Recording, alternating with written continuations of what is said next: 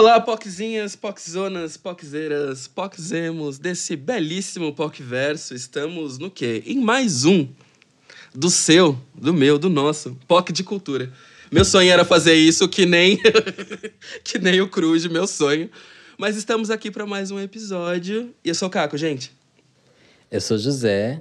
Eu sou Hilário. Eu sou a Jupe do. Mentira. Eu sou o Felipe. E esse é o POC de de, Cultura. Cultura. Uhul! É com essa dislexia que a gente solta a vinheta.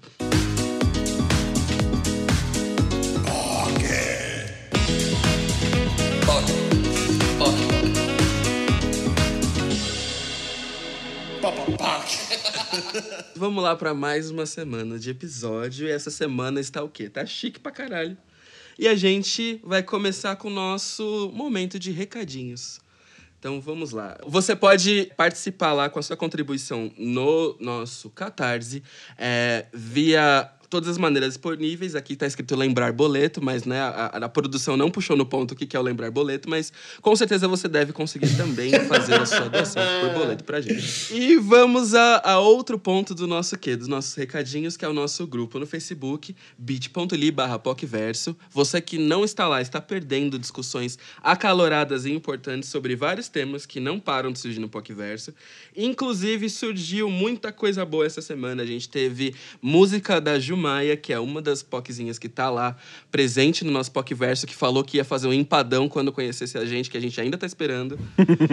Tem o, pa- o pagode LGBT do João, que também arrasou crush. corações lá no, no PocVerso. Gente, o Hilário, Oi, é crush. uma piranha, meu Deus do céu. a, a mais dada do E ele, não, PocVerso. e, ele não, e ele não tem nem vergonha. A cara nem arde, que ele tá dando risada ainda por cima. Gente, piranha. Então, lá no, no PocVerso você pode ouvir tudo isso e muito mais e saber de muito mais fofocas e bastidores e coisas legais do POC de Cultura. E agora vamos para, né, um anúncio muito óbvio. Você que está ouvindo a gente aqui talvez já saiba. Se não sabe, somos um podcast exclusivo do Spotify. Ou seja, a gente está lá presente ao lado de muitos outros podcasters maravilhosos, como o Centríssima de Trindade de Perucas, a Nath Finanças, o Wanda, entre muitos outros, na aba de exclusivos e originais do Spotify, no qual vocês podem maratonar a gente bem gostosinho, aproveitar esse final de ano. Bem gostosinho. Sabe? Ir lá, dar uma ouvidinha na gente, curtir um pouco as nossas vozes, as nossas piadas, gays do humor. Você vai ter bastante coisa pra pra ouvir durante Gays do humor. esse fim de ano. E por fim, não menos importante, a gente tem agora as nossas playlists. Sim, é, tem a minha playlist, tem a playlist do show, tem a playlist do Fi e tem a playlist do Hilário. E você pode ouvir todas as nossas playlists lá, pode ouvir as playlists dos convidados que também fizeram parte do POC de Cultura. Ainda Então não, é porque ainda aquele- não subimos, mas vamos subir, vamos subir, va- vamos subir, eu vou, vamos subir amanhã. Em algum momento elas, elas vêm aí, em algum amanhã, momento. amanhã, ama- Amanhã. Hoje é domingo, amanhã, no caso, pra vocês que estão ouvindo, Amanhã, no dia 7 de dezembro. É. Esse episódio, assim, se você estiver ouvindo, sei lá, em 7 de outubro de 2022, não vai fazer sentido nenhum a gente estar falando isso. Mas, assim, é, pensa que amanhã significa que dia, Hilário, que eu me perdi? 7 de dezembro. 7 de dezembro. É isso. Felipe se perdeu no calendário. gente do céu, o que que tá acontecendo com a gente? E isso é só ele olhar pro, pro canto superior direito do computador É. dele. Aí tem lá a data, né? Ai, ai. Vai, sem mais delongas, vamos para o seu momento POC, que é o Fih que vai ler hoje. Ah, sou eu, menina. Ah, eu eu gostaria de, eu gostaria de dar um recadinho antes, que a gente lançou o nosso line-up de dezembro.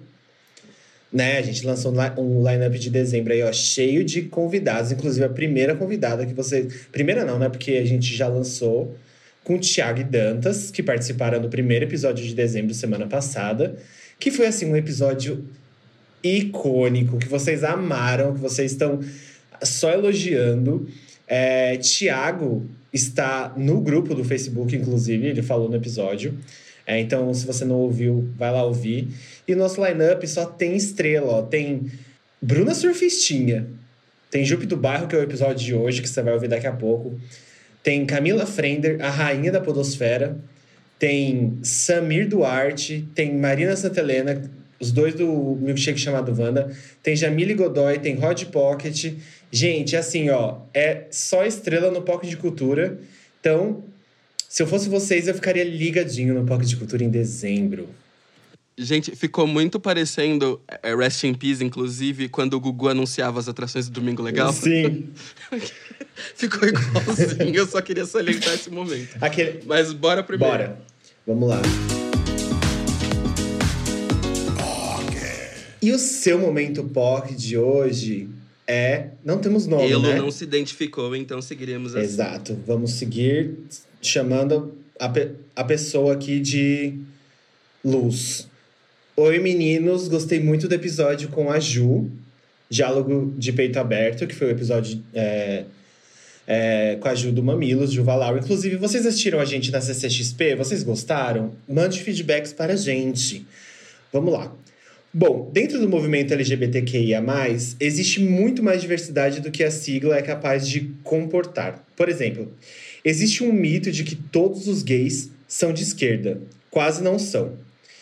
É, isso aí é verdade. Tanto que, né, o que tem de gay eleitor do Bolsonaro, vamos.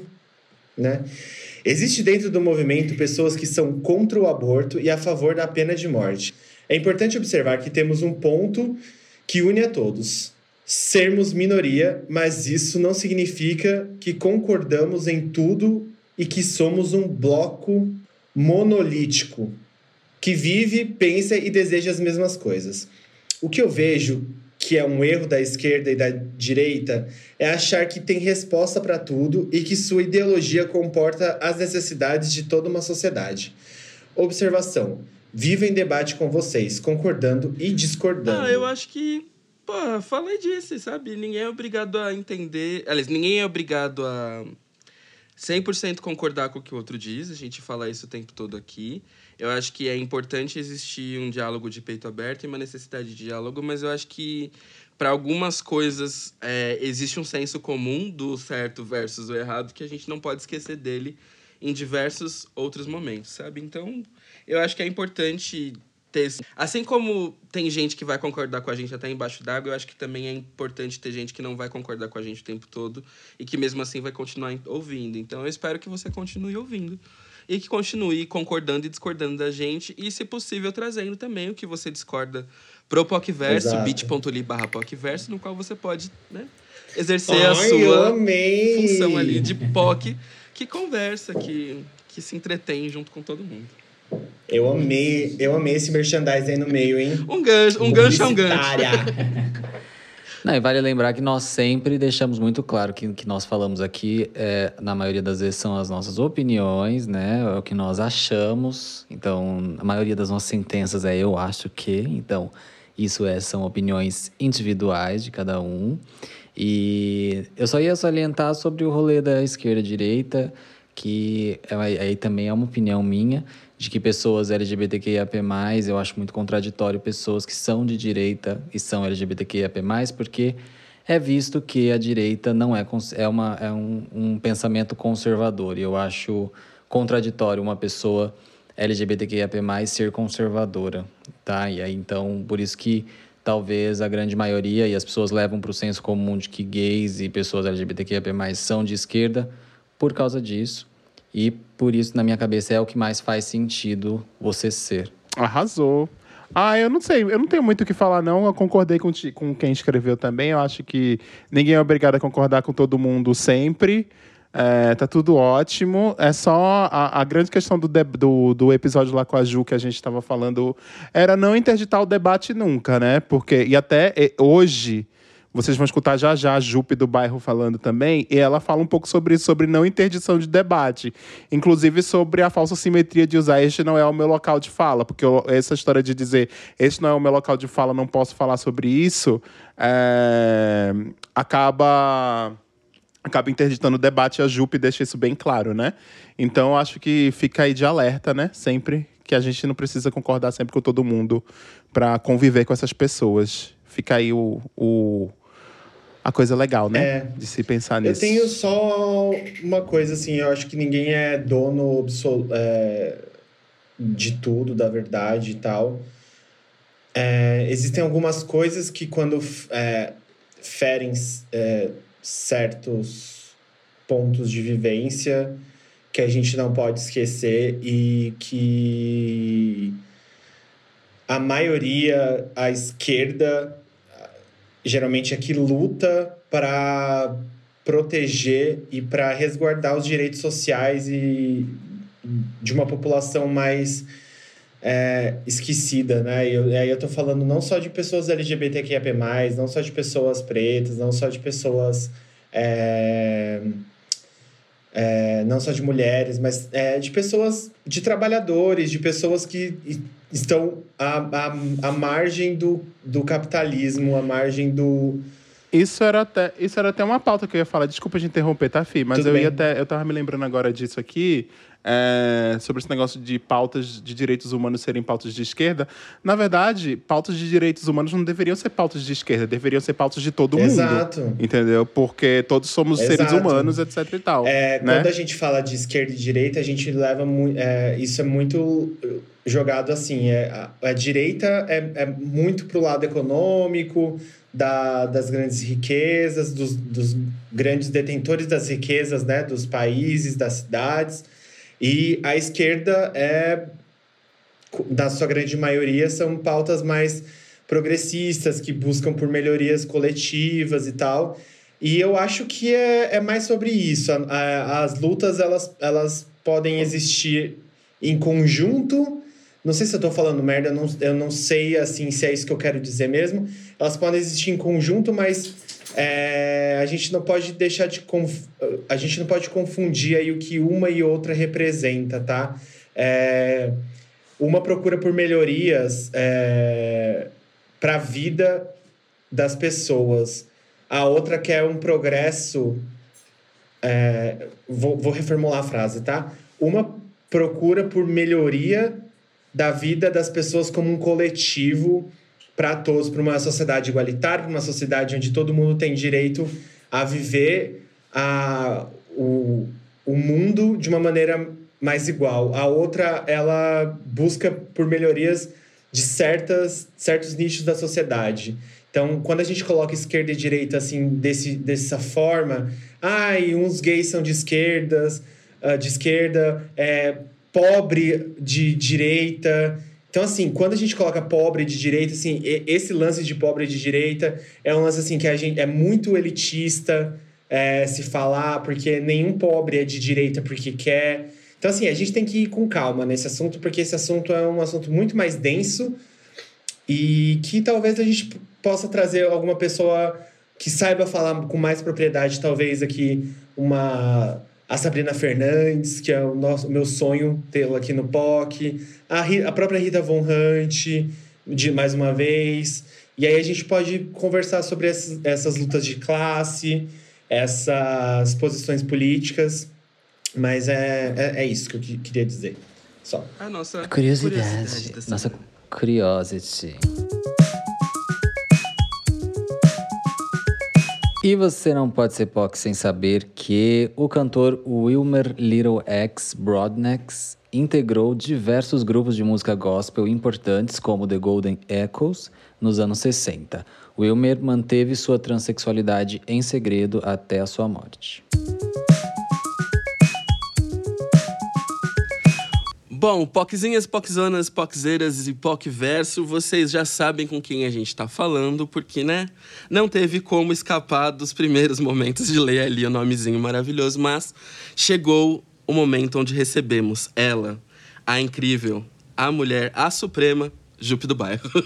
Jupe, bem-vinda ao POC! Yes! Todo. Tô muito feliz em estar aqui com vocês. Ai, tô todo arrepiado. Nossa, olha, a gente tá arrepiado. muito feliz, meu Deus do céu. Nossa, Jupe, você não tem ideia de como, de como essa participação é importante pra gente. Ai, que É assim, delícia. ó, é a aprovação de que a gente tá fazendo alguma coisa certa, sinceramente. Ih, trazendo a pessoa mais errada. Nossa! Poxa, pra ver como funciona a contradição, não é mesmo? Ai. Mas é até mesmo, assim, por tudo que você significa, por tudo que você fez enquanto trabalho e tá fazendo enquanto trabalho, eu acho que pra gente significa muito trazer pra cá.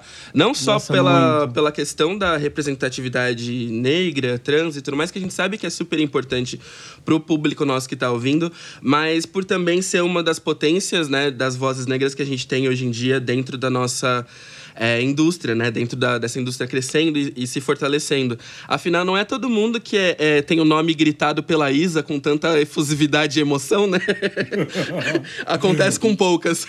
Menina, ela pegou fôlego. Eu fico mostrando esse vídeo. Antigamente era minha mãe que mostrava as coisinhas, né, quando eu aparecia e tudo mais. Hoje eu fico arrumando desculpa pra poder ir no supermercado, só pra puxar um assunto, em vez de, de falar do preço do feijão, né? Ai, menina, deixa eu te mostrar um negócio aqui. Rapidinho, a Isa gritando meu nome. É bem isso mesmo, bem isso.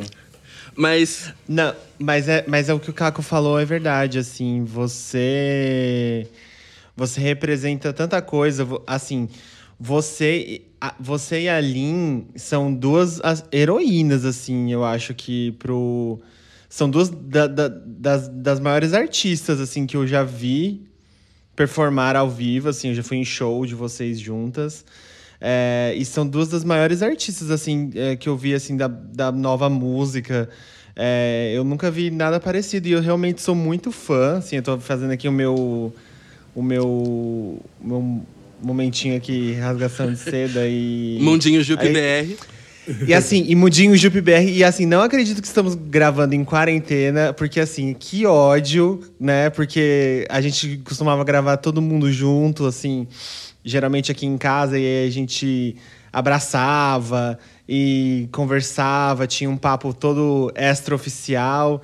Ah, Assim, espero que pós-quarentena, depois da vacina, a gente possa gravar de novo e aí a gente se veja ao vivo. Ai, por favor. Não, e essa é uma das coisas, assim, que, é, que mais mexem comigo, porque eu tenho conhecido uma galera muito massa, conversado com uma galera muito massa. E eu sou muito do tato, né? Eu sou muito do corpo, da, é, dessa linguagem corporal mesmo, do, dos encontros físicos e tudo mais. E para mim tem sido ai, um, um problema muito grande ficar trocando a partir do LCD, que claro que é uma alternativa que a gente é, encontra né, para promover encontros tão maravilhosos como esse, mas é, é, é o que mais me buga, assim. E tu falou também sobre é, a relação né, que, que eu tenho com, com o palco, com a Lina, assim.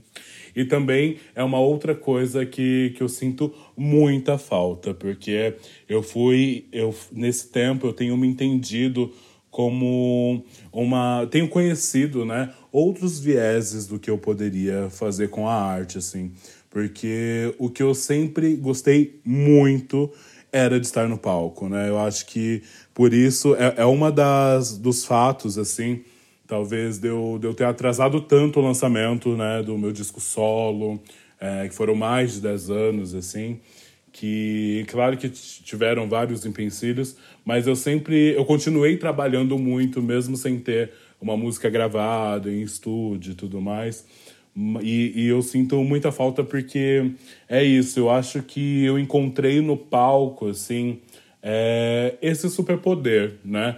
É, o que seria é, a Jupe do bairro com a sua história sendo potencializada nesse lugar e que se tornou um lugar muito maravilhoso e, e de muita força para mim, porque eu fui criando esse lugar também sem, sem, sem me emocionar tanto, sabe? Porque eu fui entendendo é, todo esse amor né, intenso que, que você recebe no palco, e gritarias e tudo mais. E aí, a- ao mesmo tempo, ao sair do palco, é, muitas vezes eu me via indo, voltando para casa sozinha, é, em quarto de hotel sozinha e tudo mais. E, e isso sempre levou essa minha reflexão, assim, do quão importante é, eu, eu precisaria não, não me emocionar. E me emocionar, eu digo, nesse sentido mais pejorativo, né?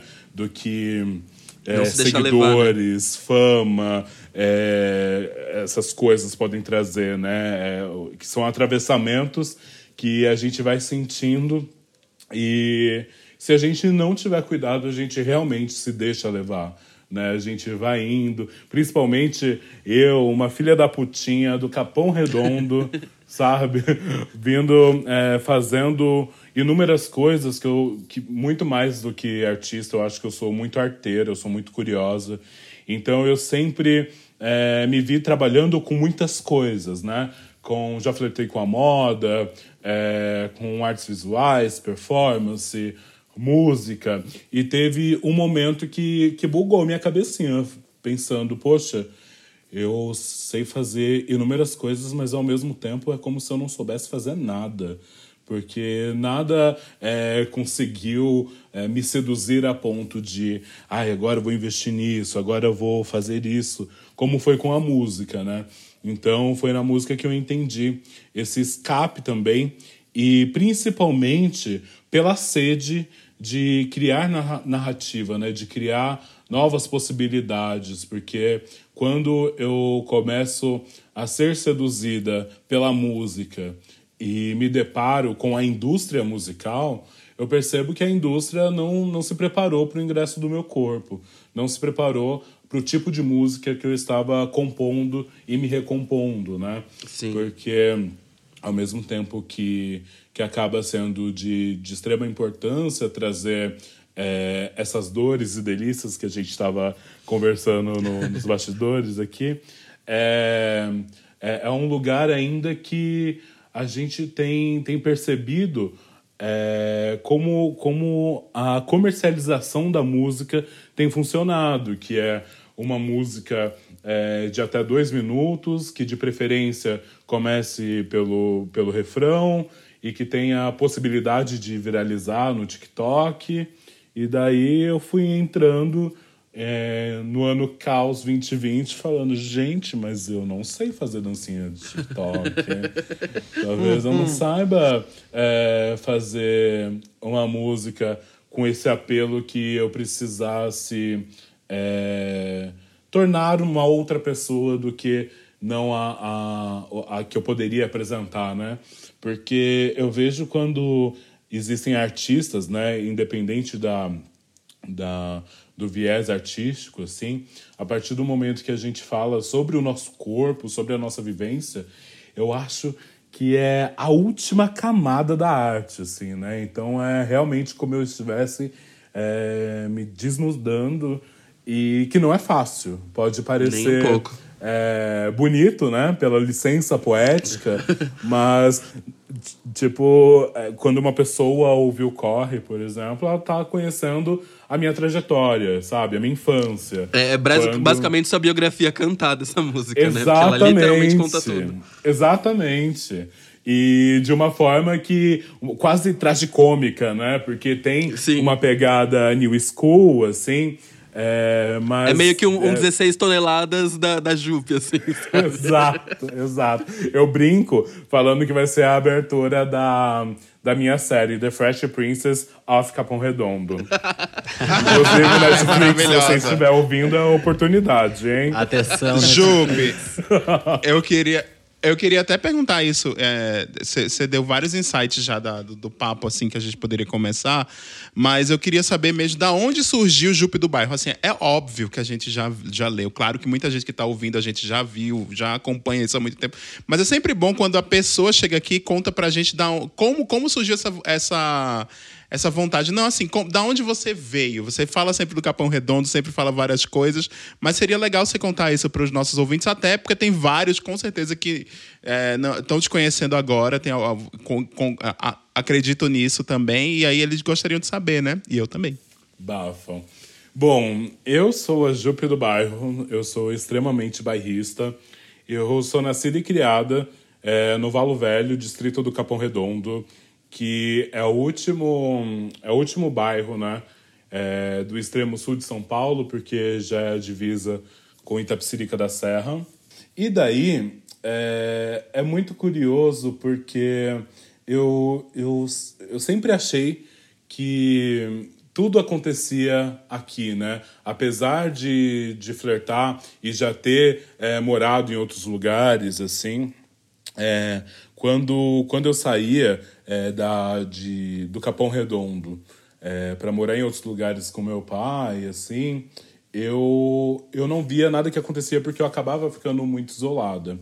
E eu sempre fui uma criança muito tímida. Eu continuo sendo muito tímida, mas a gente acaba é, aprendendo a trabalhar isso, né? Dar um close pra, pra não parecer que tá gaguejando contando mentira, louca.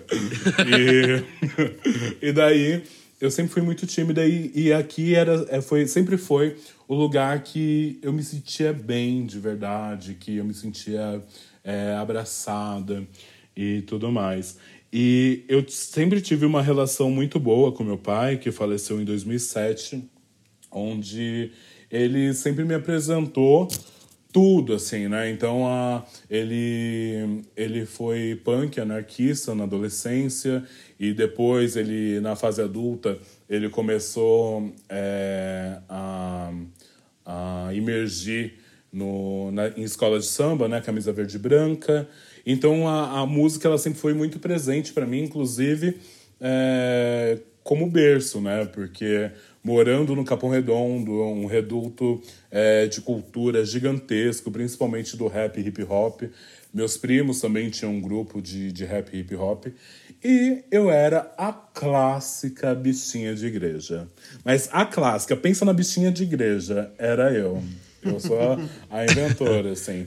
Porque eu era muito. Eu sempre fui muito curiosa, né? Então, eu não gosto de usar muito a palavra prodígio, mas eu acho que pode figurar bem, assim.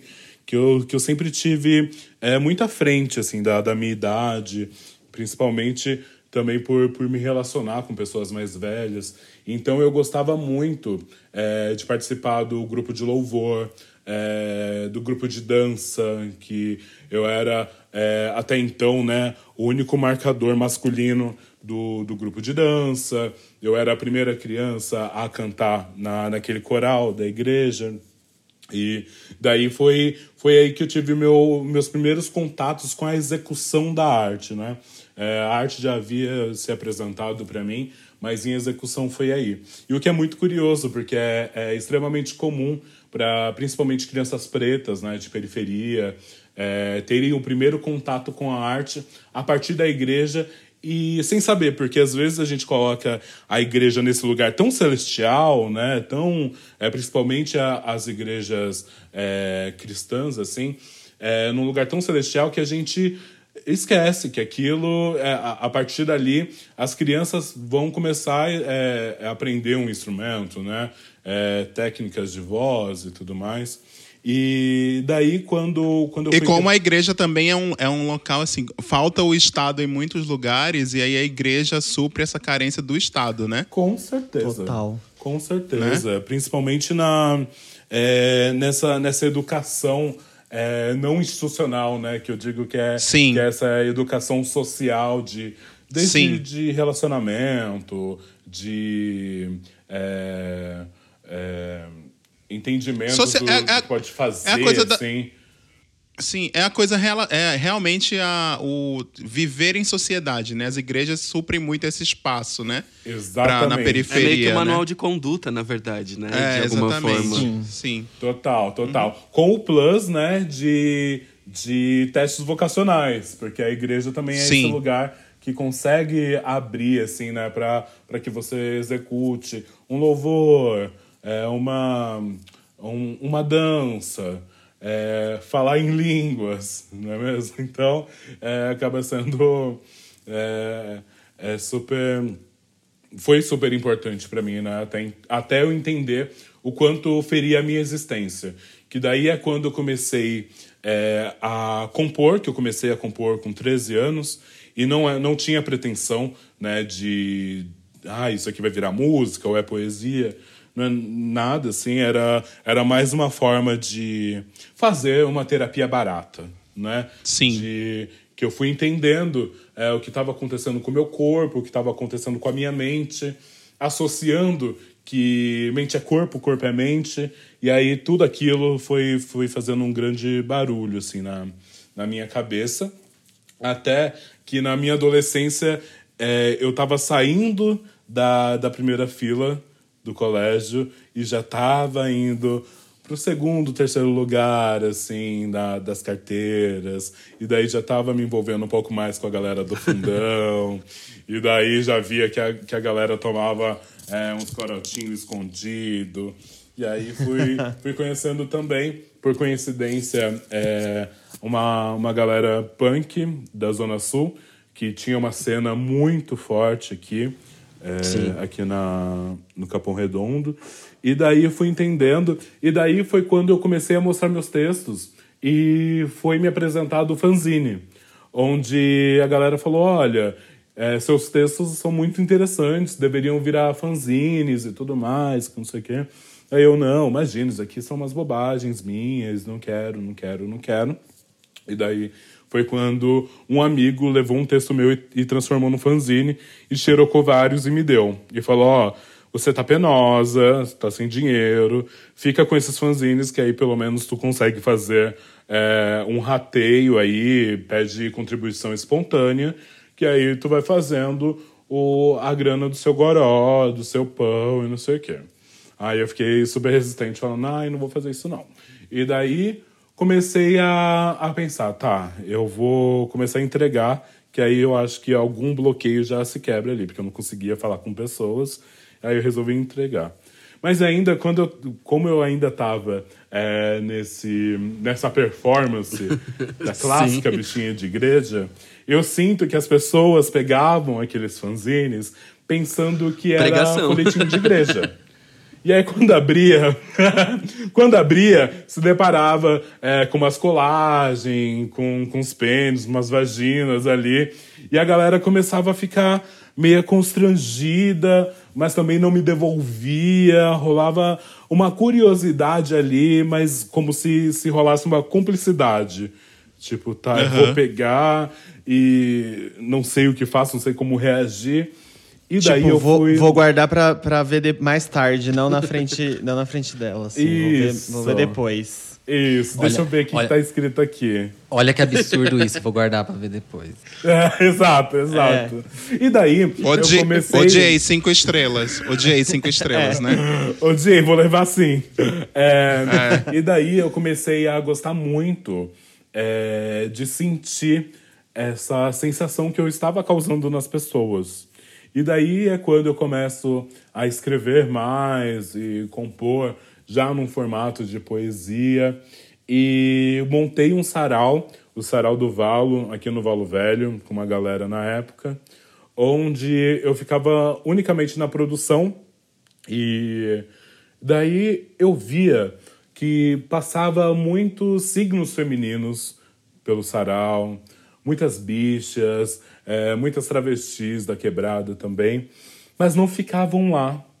E daí eu comecei a pensar, poxa, por que esses corpos eles não ficam aqui? Passam por aqui não ficam, né?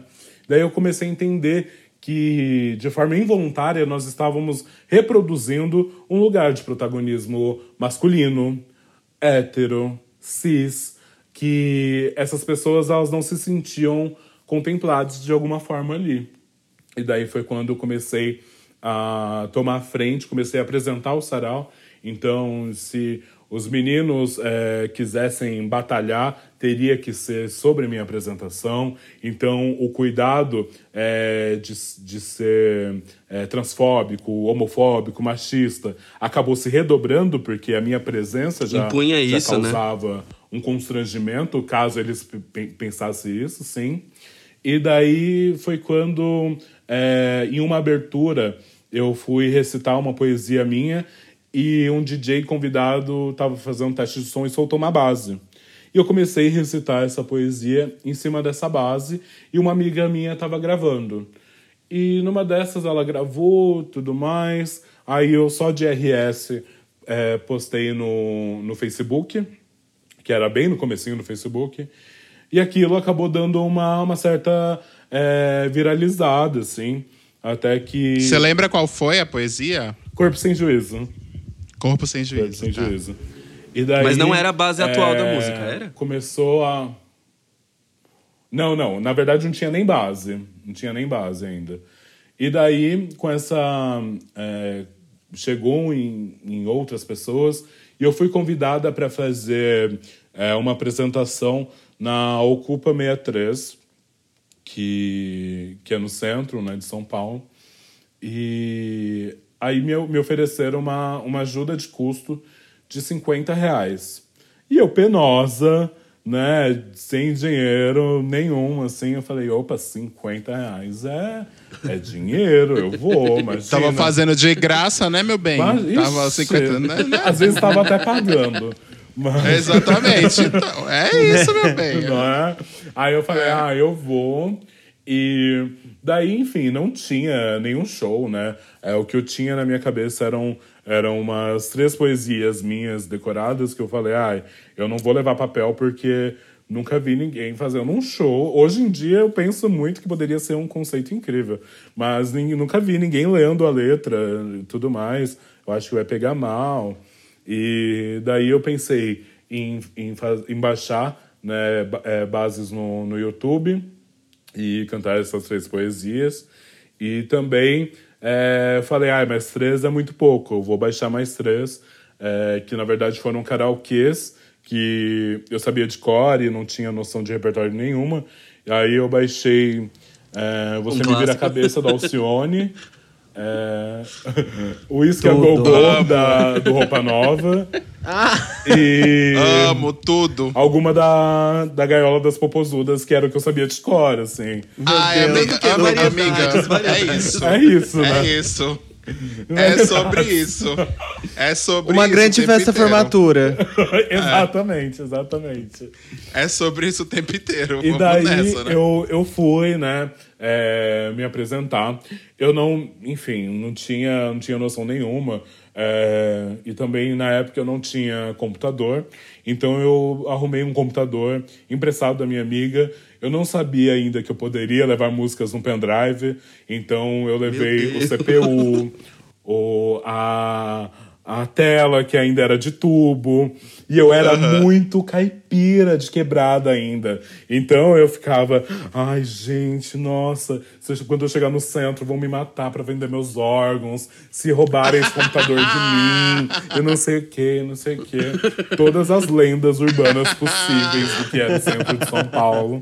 Mas eu falava, gente, é, eu preciso Parece desses minha 50 mãe. reais, entendeu? Eu preciso desses 50 reais. E vou.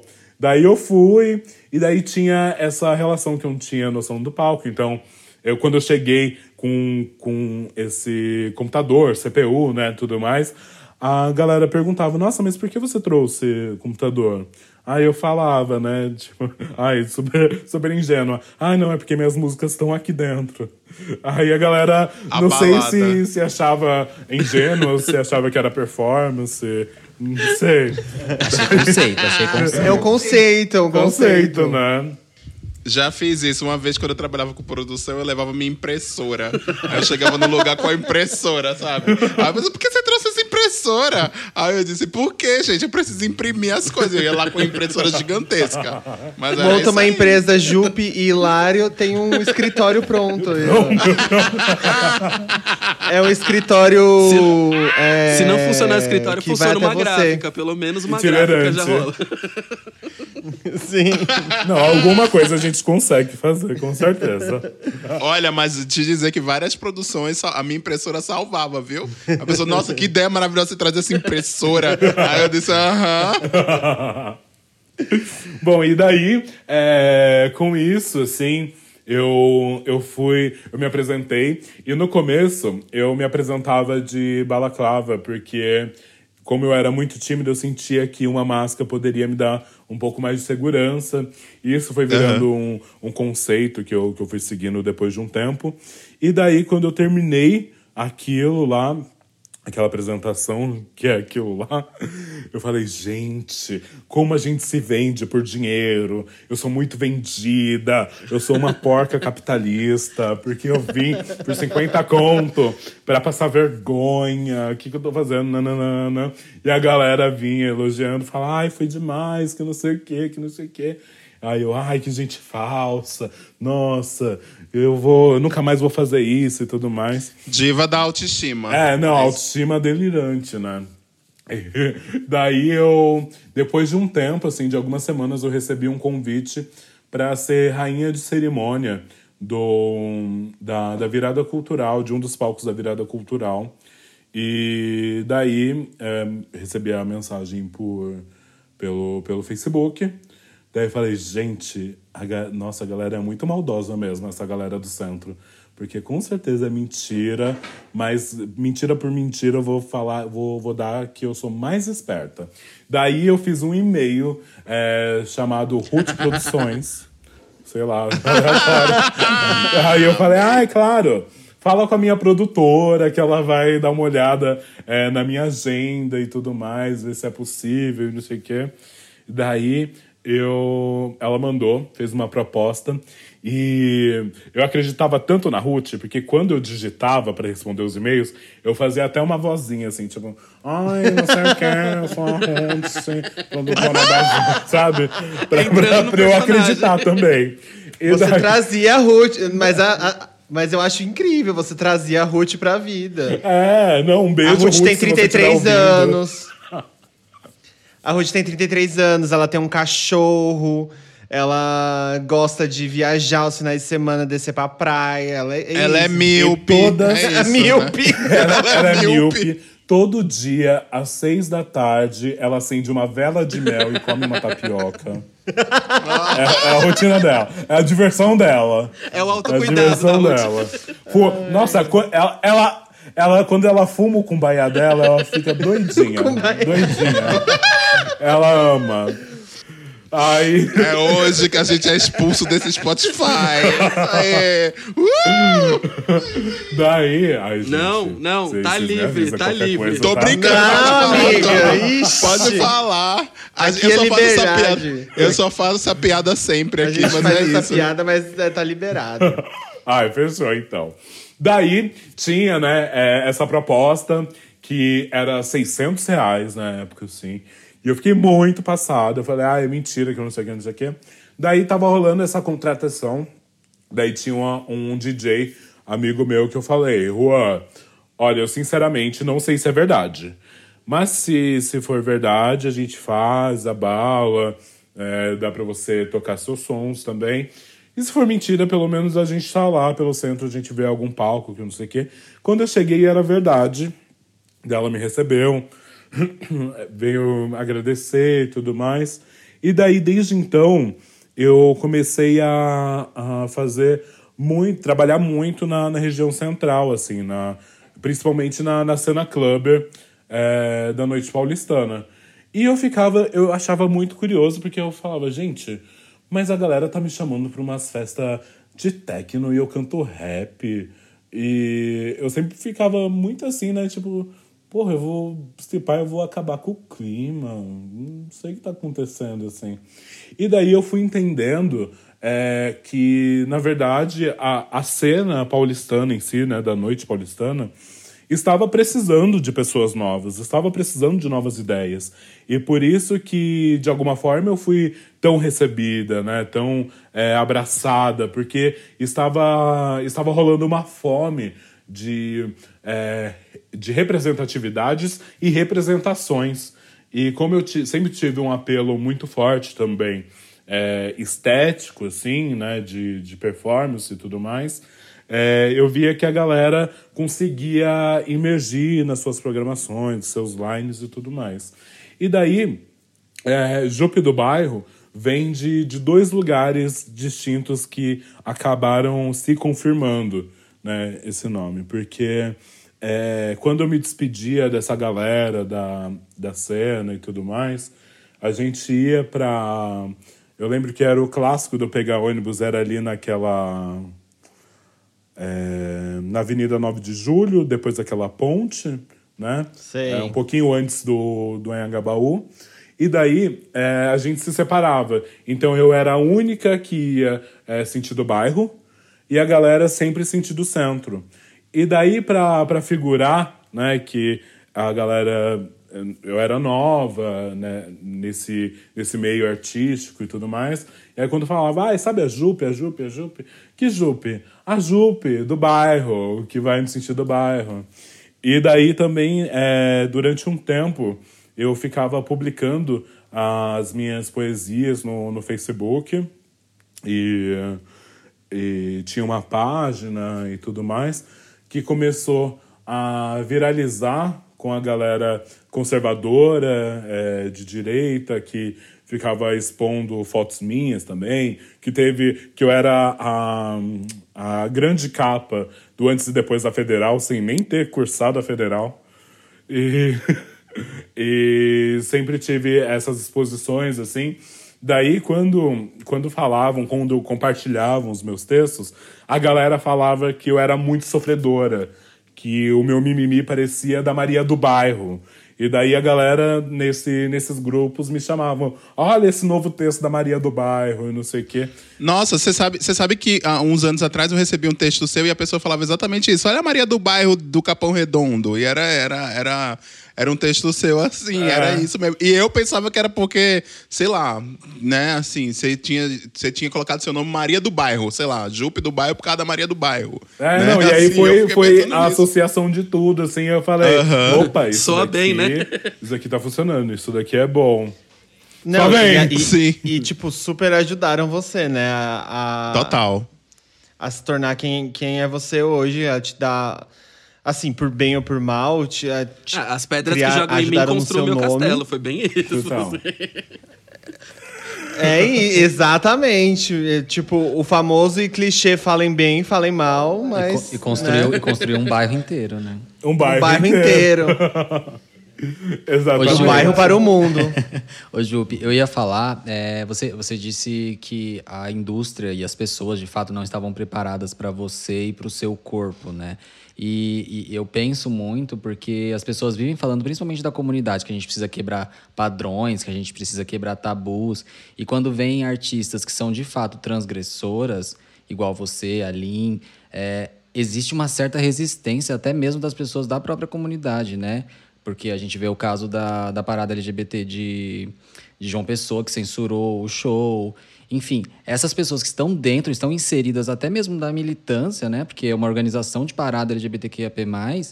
E aí, quando vê um artista que é de fato transgressor, é meio que dá um passo para trás, porque acha que precisa agradar hétero, enfim, eu não sei o que, que, que essas pessoas acham de- desse, desse movimento, né? O que, que a gente precisa realmente fazer.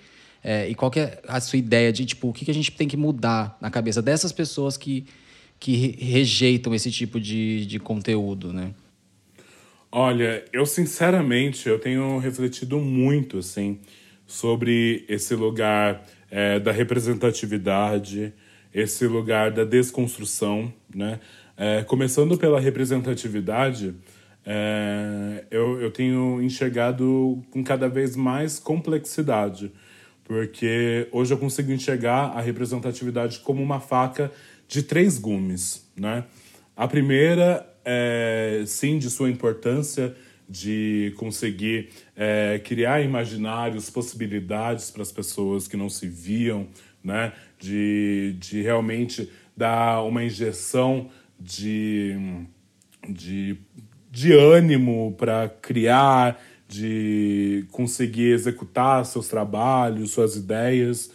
É, também tem o, o lado de que é, essa representatividade, ao mesmo tempo que ela pode movimentar pessoas, ela pode deixar pessoas estáticas, onde, opa, estou vendo a Jupi do bairro ali, então eu posso ficar aqui sentadinha, quietinha na minha, porque ela já está dando a cara a tapa por mim, então eu vou colocar todas as perspectivas e vontades que eu teria de rea- realizações nela, mas a partir do momento que ela me decepcionar, eu vou cancelar a Jupe do bairro porque ela não vai ser mais minha fada sensata. Né? Porque se cria esse imaginário e essa responsabilidade de artistas, influencers e tudo mais, de que é, vamos salvar o mundo e que estamos fechadas a qualquer tipo de contradição. E eu tenho enxergado a contradição como um, um mecanismo de, de vida, assim, sabe? Porque eu não consigo é, e não posso me sentir bonita todos os dias. Claro que, que vai ter dias que eu vou me olhar no espelho e falar: Porra, Jupe do bairro, atravessa aí, vem me dar uns beijos, sabe? Porque eu vou me sentir linda, poderosa, inteligente. E vai ter dias que eu vou me olhar no espelho também e vou falar: Poxa, eu quero mudar meu cabelo. Ai, será que eu coloco o peito? Será que eu tô feliz com o meu nariz? Nossa, se eu colocasse mais um pouquinho de boca e não sei o quê. Porque a contradição é isso, é o corpo. Nós vivemos com uma enxurrada de informações a todo momento. Então, é, esse lugar da, do, do empoderamento involuntário, principalmente quando, quando se é atrelado à marca, né? Essa, com, com essa intenção comercial que que começa a me bugar, assim, né? Então, é, temos, atendemos todos os corpos, conheça nossa linha plus size. Olha, temos agora, é, não vou falar a marca, cachos perfeitos, eu não sei o quê. Então, a gente tem que tomar muito cuidado, principalmente por conta desse terceiro gome, que é, é essa representatividade num lugar de que hoje se torna insustentável não se falar é, de signos femininos, é, signos T's, de, de corpos estranhos, corpos abjetos, corpos pretos.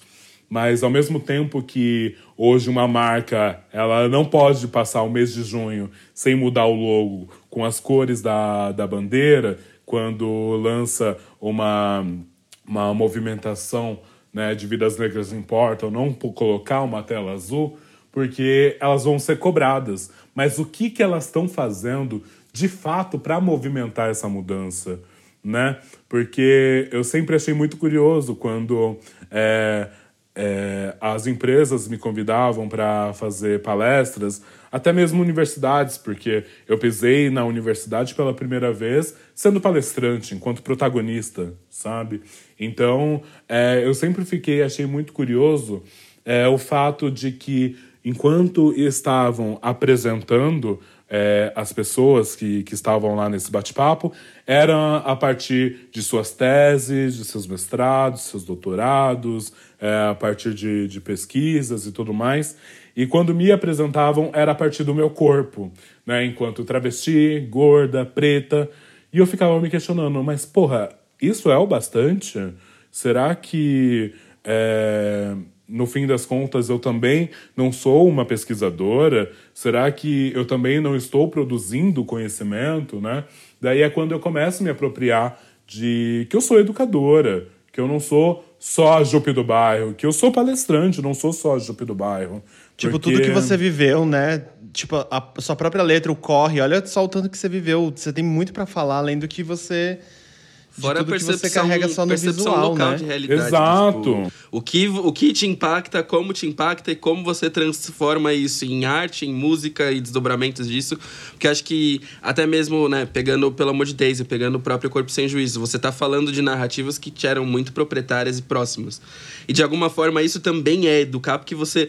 Assim, é só o trecho de. O trecho final de Pelo Amor de Daisy, pra mim, ele é o mais significativo, porque ele tá falando abertamente sobre a importância do cuidado da saúde mental e cuidar de quem tá perto da gente. Se isso não é educar, né, o que seria, no fim das contas? Exato, porque a gente, a gente ainda tem essa necessidade de, de entender, que eu acho que é uma necessidade extremamente caduca ainda, de que esses fazeres de conhecimento, eles precisam ser acadêmicos e insti- institucionais, né? E eu fui percebendo o porquê do meu ingresso quando eu comecei, tá, então, para eu conseguir dialogar de fato, só a minha vivência não basta.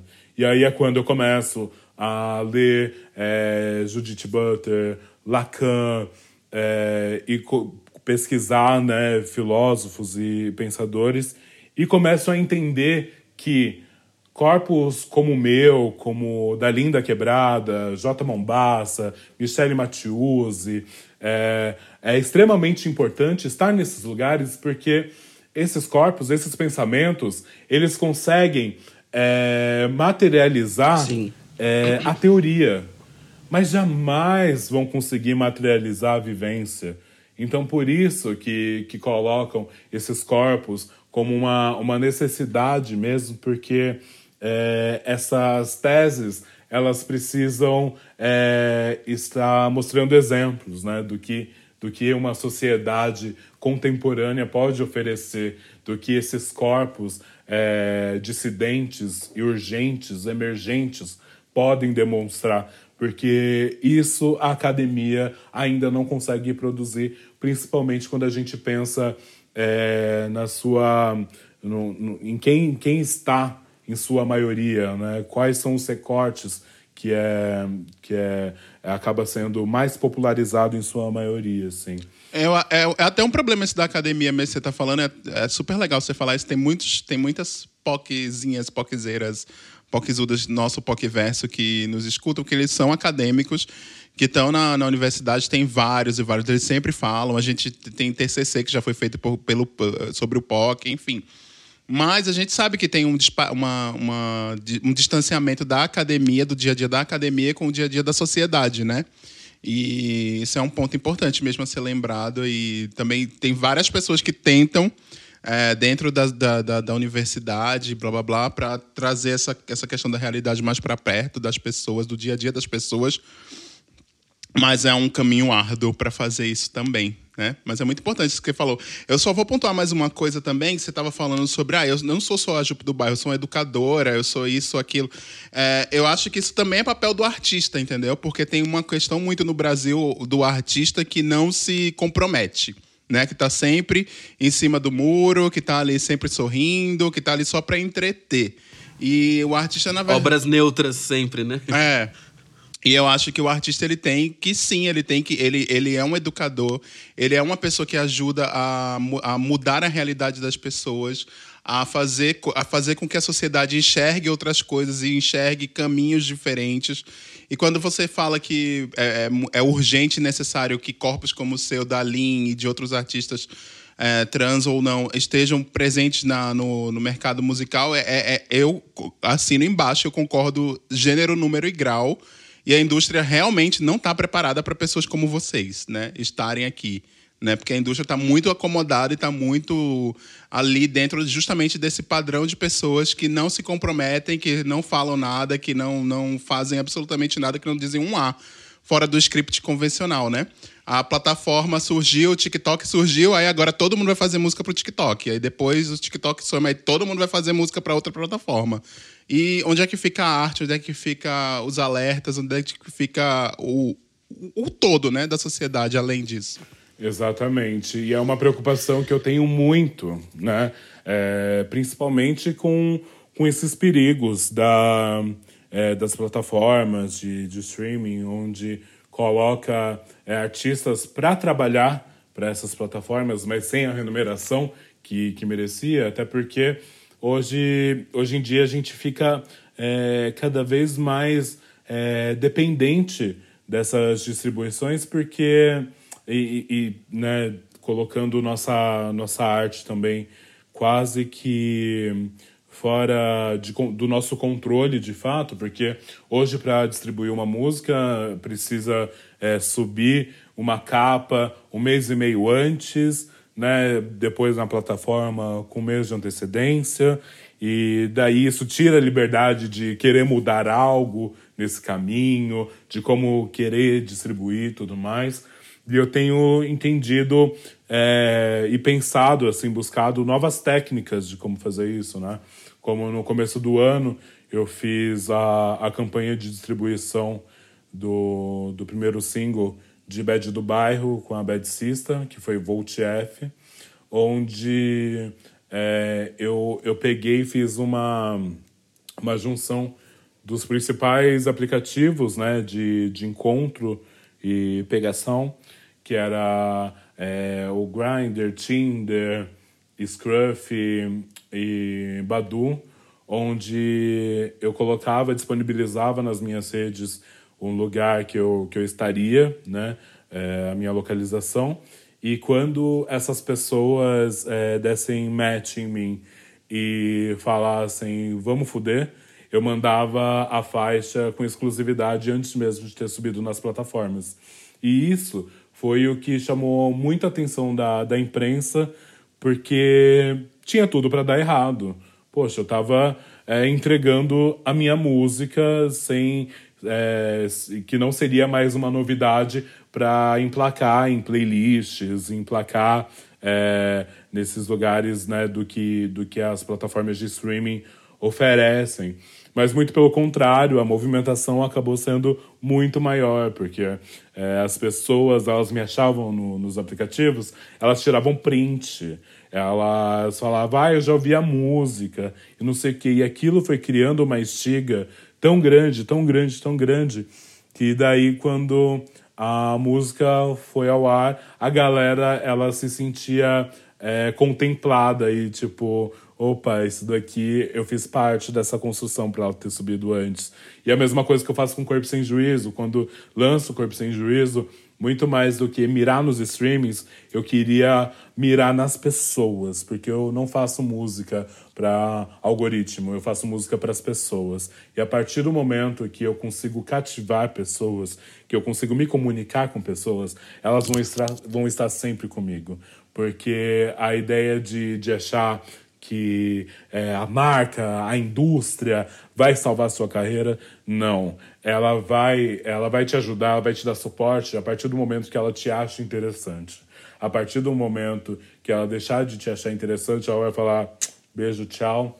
Estamos fabricando uma nova Jupe do bairro muito mais higienizada, magra, é, com características é, de, de maior venda comercial e tudo mais. Então, é sempre, sempre importante é, pensar nisso e também lembrar do, do quão é, é, é, extremamente urgente nomear as pessoas. Então, sempre que eu tenho oportunidade, eu gosto de falar que eu trabalho com uma equipe, que eu não penso tudo sozinha, que apesar de eu ser a minha, minha própria empresária, né, minha, minha própria investidora, eu tenho a Bia Ben, que trabalha comigo nas minhas redes, me ajudando nas minhas redes, o Thiago Félix na, na minha produção, a Isabela Costa na imprensa, a Felipa Damasco, que ajuda a pensar é, direção de arte comigo. Então é, é sempre muito importante trazer esse lugar do coletivismo, porque é, é muito confortável falar: olha esse lançamento da Lady Gaga, ela fez tudo, ela é muito maravilhosa, que não sei o quê. E tipo, gata, ela tem mais de mil pessoas na equipe dela, sabe?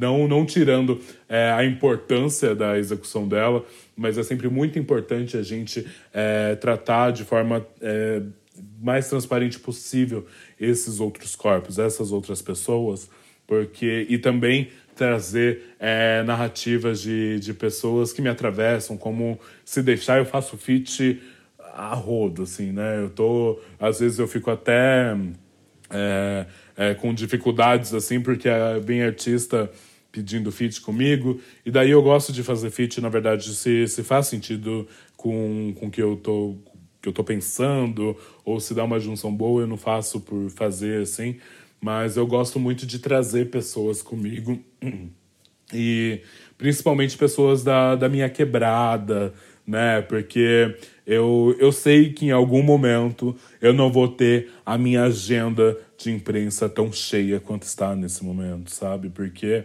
apesar de, de tudo isso ser exclusivo, o que eu estou vivendo, isso não está acontecendo de agora, sabe? Então eu tenho sempre tomado muito cuidado sem, sem me vislumbrar e entendendo a importância de cada coisa. Claro, é muito massa é, um corpo como o meu ganhar é, um dos principais prêmios de música do Brasil, né? É, e sem precisar deitar para a indústria, fazendo é, as minhas formas de, de estratégia como eu gosto, como eu quero e tudo mais. Mas não é o meu objetivo. É, eu quero alcançar pessoas, eu quero atravessar pessoas e quero que pessoas me atravessem também. Porque Eu acho que esse é o maior lance, assim, para mim. É entender o que a minha arte, o que as minhas palavras pode causar em cada pessoa. Então, quando alguém me marca no story falando é, o quão aquela música foi importante, é, o quão ela, ela mexeu a bunda dela com aquilo, ou como de inúmeras maneiras aquilo tocou e atravessou seu corpo, é, para mim é o que faz todo sentido. Eu não estou fazendo música para máquina, eu estou fazendo música para pessoas. Maravilhoso, Jupe, maravilhoso. Foda, Arrasou! foda, Jupe. Foda. Preach. Arrasou, arrasou. Eu queria fazer uma pergunta sobre como que foi quando você. que você estava contando depois que você é, começou a fazer show nas regiões centrais e tal. Como que foi depois que você começou a virar essa pessoa, a Jupe do bairro, e começou a ter fãs, e começou a ter a ser reconhecida, a ser aplaudida, e começou a, a, a meio que penetrar o mainstream, assim. E como que foi essa virada para você, essa percepção é, de uma artista de sarau para uma artista do mainstream, a fazer shows que você fez shows internacionais, né? Você viajou. É, como, como que essa percepção se deu e assim o sentimento, assim, co- co- como é que é? Conta pra gente. Olha, eu. É, é muito doido, assim, porque é, existem o prós e contras, né? Porque hoje em dia, pra, pra, eu não posso ter uma. Não posso ter um Tinder, por exemplo, porque a galera vai vir. Oi, madrinha." Oi, maravilhosa, não sei o que. Eu fico com medo de quererem. Oi, madrinha. Oi, É, quando- madrinha. Quando, eu vejo que já. Oi, mãezinha, oi, madrinha. Eu falo, ih, já não quer fuder comigo. Já entendi. Aí Ou as- então até quer, né? Até quer, É, mas assim, é. né? De uma É maneira creepy, né? De uma... É. Não, eu fico com medo, inclusive, da galera marcar de se encontrar comigo pra fazer uma selfie. Ah, então, amiga, tô- é, é, Sabe? eu ia falar uma merda aqui, mas deixa pra lá. Vai, continua aí, é isso aí. Mas é, é, é muito doido, assim. Mas o, o, que, o que me deixa muito tranquila é, sempre foi é, entender esse lugar como. Ai, sem, sem vislu- vislumbrar esse luxo, sabe? Sem querer me tornar Popstar, essa diva intocável e que popstar é que que estou bonita sempre, estou muito feliz sempre. Essa felicidade instantânea que eu não entendo de 15 segundos de artistas que estão sempre muito felizes, estão sempre com as informações na ponta da língua. Quando começou é, o isolamento social, né? É, todo mundo falando sobre uma doença que nem os médicos sabiam que era ainda, mas pegava o celular e, gente, não sei o que, não sei o que, não sei o que, e fazendo é, essa enxurrada também de lives que, que gera uma distração, que é, que, que é uma, uma outra coisa, assim, né? Que Ninguém tem acaba- tempo nem pra pensar, pra processar as coisas, né? Exatamente, porque aí acaba virando o fabuloso show do eu. E aí fica uma corrida maluca de qual live tá sendo mais assistida, quem tá falando a coisa mais interessante. E fica uma, uma disputa enlouquecedora, assim. E o que eu sempre gostei, eu acho que, que eu trago isso desde o começo da minha trajetória, é justamente humanizar o que a, a artista que eu sou. Então, eu realmente gosto de, de aparecer nos momentos de, de, de festa, de comemoração e tudo mais, mas apareço também sem maquiagem, mandando papo mais sério e não sei o quê, porque é aí que, que eu acredito que começa essa é, humanização, assim. E, de alguma forma, na, na minha quebrada, é, eu nunca passei por nenhum tipo de, de violência por ser quem eu sou, assim. Muito pelo contrário, era, é, sempre foi aqui na quebrada que eu sempre fui muito mais é, querida, respeitada e começava a sofrer violências no degradê quando eu chegava na estação Capão Redondo e já já chegavam uns, uns olhares. Daí quando eu ia pro para a estação Santa Amaro, já começava um xingamento, é uns cochichinhos, né? Ai, não sei o que, tá vendo? Apontando. Quando eu chegava no centro, já era traveco, viado, não sei o quê, não sei o quê, não sei o quê. Então eu fui, fui entendendo. E aqui na quebrada, é, tudo foi acontecendo de uma maneira é, muito orgânica, assim. Então, vira e mexe, tem uma galera é, mais novinha, assim, a, as poquezinha que vem aí, tipo, me vê passando na rua, grita, chora. Ai, você tá aqui no Val Velho. Eu, meu amor, você tá na minha rua. Inclusive, cuidado que você... não faz muito barulho que o meu cachorro é sensível vai começar a latir, a louca. E, e daí eu fui, fui entendendo, assim, aí hoje em dia a galera vira e mexe, vem é, falando, ai, te vi em tal lugar, nossa, você tava no jornal, não sei o que, não sei o que. Então, é, acaba sendo um lugar é, muito agregador. E também fico e fico muito feliz de, de, de poder. O futuro é a quebrada, gente, tá É, vendo? Não, é total, é quebrada, é o bairro. E eu fico muito feliz em estar nesse, nesse lugar de, de ascensão, morando e vivendo na periferia, na minha quebrada, onde o que está acontecendo aqui é uma ascensão de uma travesti na Zona Sul, onde só pessoas de signos masculinos, cis, né, é, conseguiam algum tipo de ascensão, porque aqui era extremamente comum ver o corpo da, da travesti nos lugares mais marginalizados possíveis, né, e de formas involuntárias. Então, criar essa possibilidade é criar também é, possibilidade não só para mim, mas para o imaginário dessas outras pessoas, de enquanto narrativa para essas outras pessoas trans e travestis. E a gente começa a. É porque vai criando um lugar que eu acho que é super interessante também, do respeito involuntário. Você vai ter que me respeitar. Você pode. Eu sei que existem pessoas que não conseguem é, é, me, me ver como, como um corpo feminino, de um signo feminino. Mas aquela pessoa sabe que ela não pode me tratar no masculino. E é aí que vem a reeducação. Porque eu acho que a gente já desconstruiu demais. Já desconstruímos. E eu acho que foi tanta desconstrução que tudo ficou uma bagunça. Nós precisamos reconstruir. E reconstruir vai de tudo. de Porque se, se a gente. é, a gente sente tesão por algum tipo, um fenotipo de corpo, aquilo foi construído.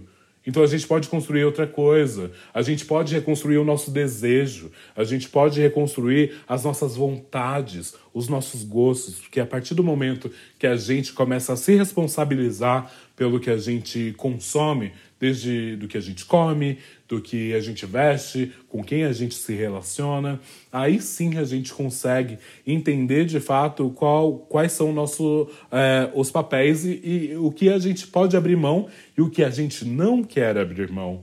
Né? Eu, eu sempre digo assim que a, que a, a questão da, da identidade de gênero veio muito antes para mim da sexualidade, até porque eu me entendia como uma pessoa assexual, porque eu não tinha vontades e desejos, e aí com, como essa, essa identidade ela foi muito mais aflorada, para mim era óbvio que eu era um menino gay, então, né? Porque, porra, é, é um corpo com um pênis que, está seguindo um. é, que está se interessando por lugares ditos enquanto feminino, e era onde eu me contemplava e tudo mais, só posso ser um menino gay.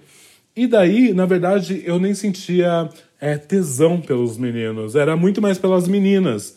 E daí eu fui entendendo de, olha como a sexualidade ela é realmente construída, né? De como a gente, é, como, como a nossa cabeça acaba sendo um Tetris que a gente vai colocando.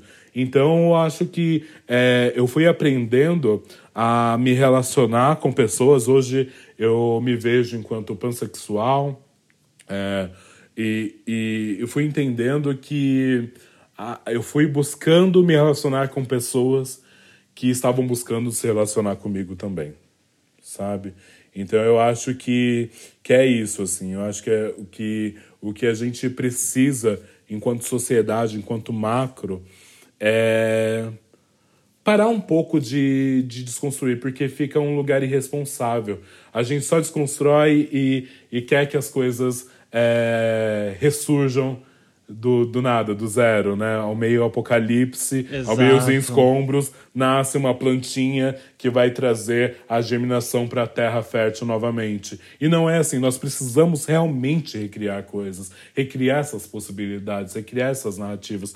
E a gente, e eu sei que isso não é fácil, porque é, eu acredito que a gente realmente já desconstruiu muitas coisas, né?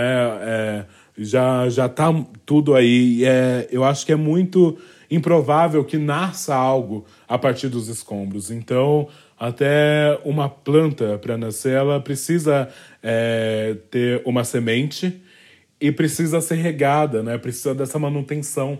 E claro que não é fácil a gente desconstruir a nossa sexualidade, os nossos desejos, por onde é, o que esse é, essa questão de gosto influencia. Mas é importante fazer essa manutenção para que a gente comece a acreditar de fato, que a gente possa começar a acreditar nessas transformações, porque muitas vezes nós ficamos nesse lugar é, de, de querer a mudança, mas que mudança a gente quer exatamente, né? Que mudança nós estamos oferecendo para que, que isso possa acontecer, que novas narrativas possam é, usufruir delas também, né? A tarefa árdua, na verdade, também é, é exatamente isso que você falou, né? Co- é levantar as coisas tudo de novo, porque desconstruir, na verdade, é muito mais fácil você apontar o, o que está errado, é você que, é, empurrar, é esmurrar as coisas. Mas e agora, na hora de reconstruir tudo de novo? É, os escombros, né? De você pegar os escombros e levantar é, e pegar as coisas e colocar no devido lugar, recriar as coisas com a certeza do que tá certo, né? Isso é a parte difícil, essa é a parte árdua e é, é essa parte que é, algumas pessoas só estão dispostas a fazer.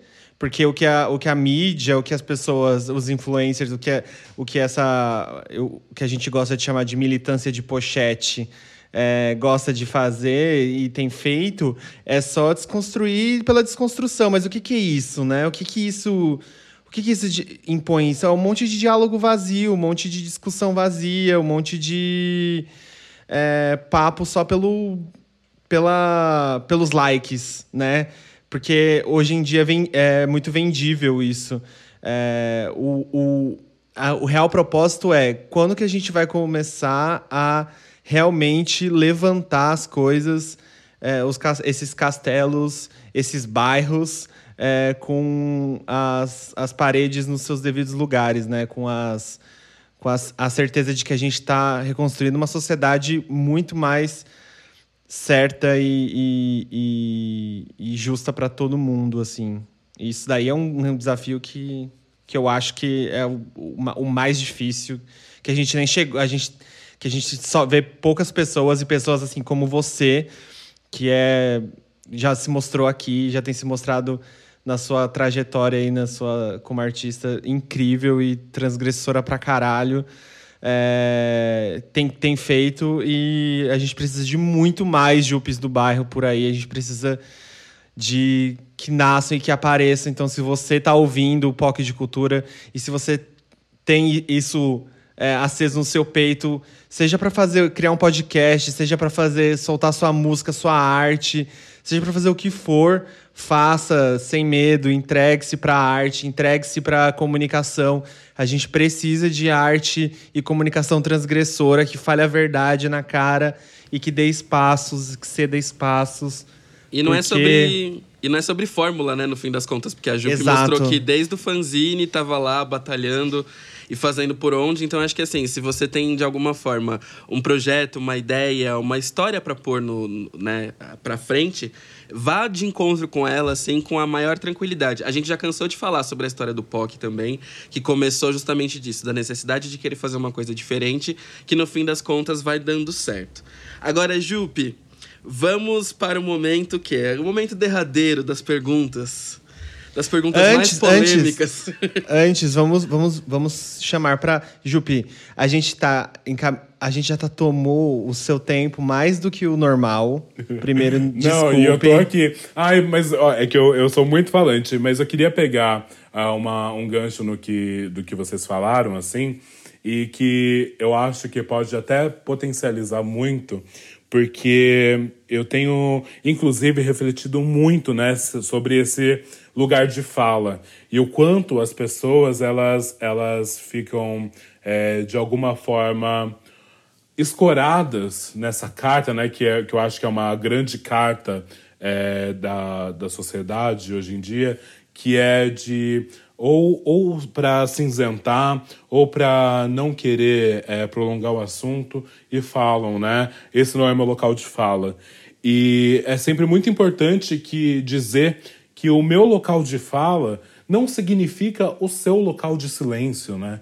E que nós precisamos cada vez mais também de pessoas é, cis falando sobre vivências trans, que pessoas brancas falem sobre vivências pretas, porque isso a gente consegue fazer é, uma, uma maior manifestação dos assuntos. E claro que não é querendo é, roubar algum tipo de protagonismo, até porque é, eu enxergo o local de fala como se o meu local de fala é que eu vou falar a partir das minhas perspectivas, a partir da minha vivência, e o seu local de fala vai ser a sua fala por algum assunto a partir das suas perspectivas e a partir da sua vivência, né? Porque senão a gente fica é, também colocando a responsabilidade... Interditando o debate o tempo inteiro, né? A gente interdita o debate o tempo inteiro desse Exato, jeito, né? Exato, porque aí a gente coloca a responsabilidade na desconstrução. O que é a desconstrução? Um lugar vago. É, a gente coloca a responsabilidade unicamente na, na estrutura. Mas o que de fato é a estrutura? Que forma que ela tem? A gente é, se protege nesse local de fala, mas o que é local de fala? Quem falou a fala do local? Sabe? Então é, eu acho que é sempre muito importante que tenha esses estímulos, assim. É, quando, quando eu vejo é, as pessoas né, invadindo, pessoas pretas invadindo o perfil de pessoas brancas, é, quando as manifestações do Vidas Pretas importam, eu, aí foi quando eu comecei realmente a refletir sobre isso, né?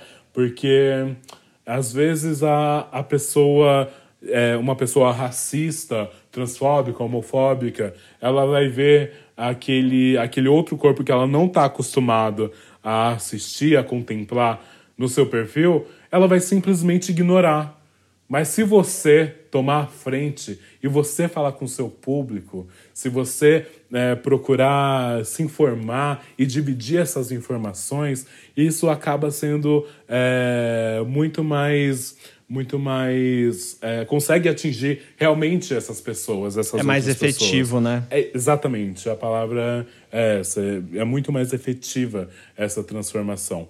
Então é que eu queria pegar eu queria jogar essa essas palavras soltas que eu, que eu achei muito massa. Essa hum, abertura que vocês deram também de incentivo e tudo mais.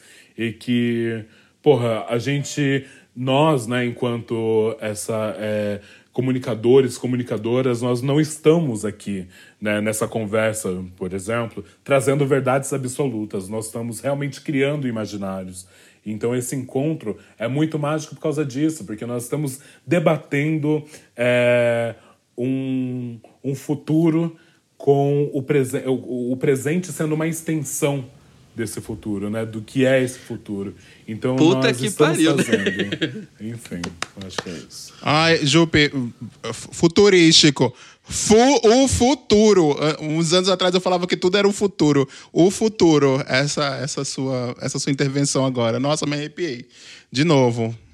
É isso. Muito E obrigado. Que bom, que bom que trouxe essa colocação, porque eu acho que é o que muita gente também tava precisando ouvir, sabe? É, a nossa, a nossa base é muito de pessoas que gostam também de ajudar e potencializar vozes, e isso que você falou foi incrível. Agora, as perguntas, que não podem faltar. Eu vou começar pela primeira, assim, na, a rodinha de fogo já pra você, que é: se você tivesse o seu trio da parada, quem subiria no seu trio, Ju? Nossa, meu trio ia ser no chão, porque eu gosto é da aglomeração, entendeu? Eu acho que eu ia pegar uma ruazinha, meter um dance hall, que ali já fica todo mundo ali no suor, no beijo na boca. Ai, aquele rally rola. Eu, eu não gosto muito de trio, porque eu sou muito intensa, né? Então já, já aconteceu de, de rolar alguns memes enquanto eu tava em trio, assim. Porque o trio, dá uma, li- o trio dá uma limitada, né? Dá uma Dá limitada. uma limitada. E todo mundo fica te olhando. Isso, não. Eu, eu prefiro Mas, o chão. em- mas então no seu chão da parada, Quem não assim, no pode seu, faltar? no seu no seu espacinho da parada, quem não pode faltar? Uma, um- uma convidada, uma que não pode faltar, uma pessoa ali que você é convidada com certeza. Pode ser uma ideia também, tipo assim, o trânsito de São Paulo. Não, mentira, o trânsito não, né? Nesse caso, o, a- o- o amor, o amor, a, a vibe, essas a coisas. sabe? esperança, aqueles...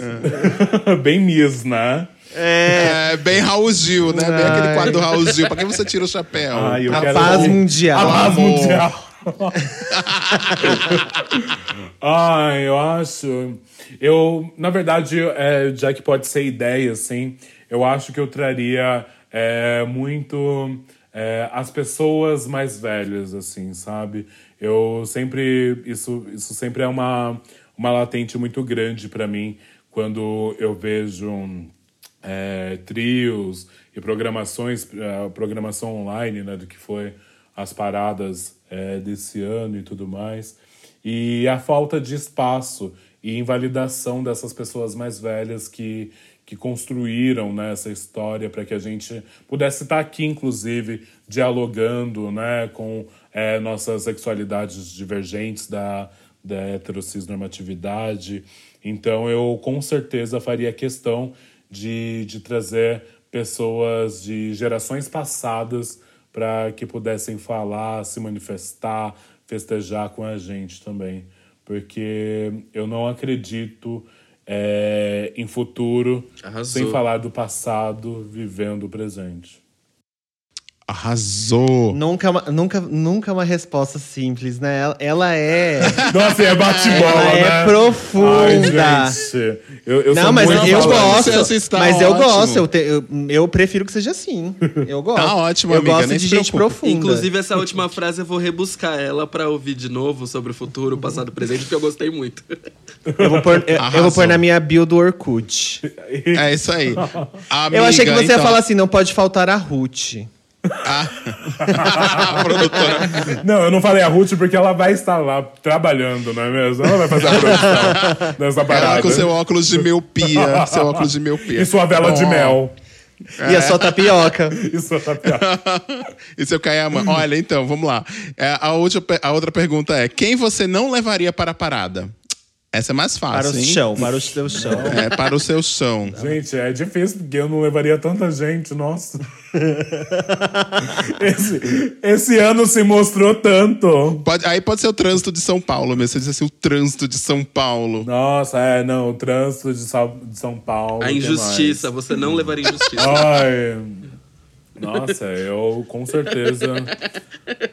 A injustiça, A injustiça social. e a guerra mundial. A fome. A fome. Mas é isso, eu acho que é isso mesmo. Eu não, é, não levaria, inclusive, é, quem compactua com pensamentos fascistas, é, transfóbicos e, e que, é, que é difícil, né? Porque são tantos, nossa. São tantos, são muitos. E, Jupe, se você pudesse ser uma pessoa por um dia, quem você seria? Uma pessoa por um dia. Não vale falar Ruth. Olha. não, a Ruth não. A Ruth tem muita responsabilidade, tadinha.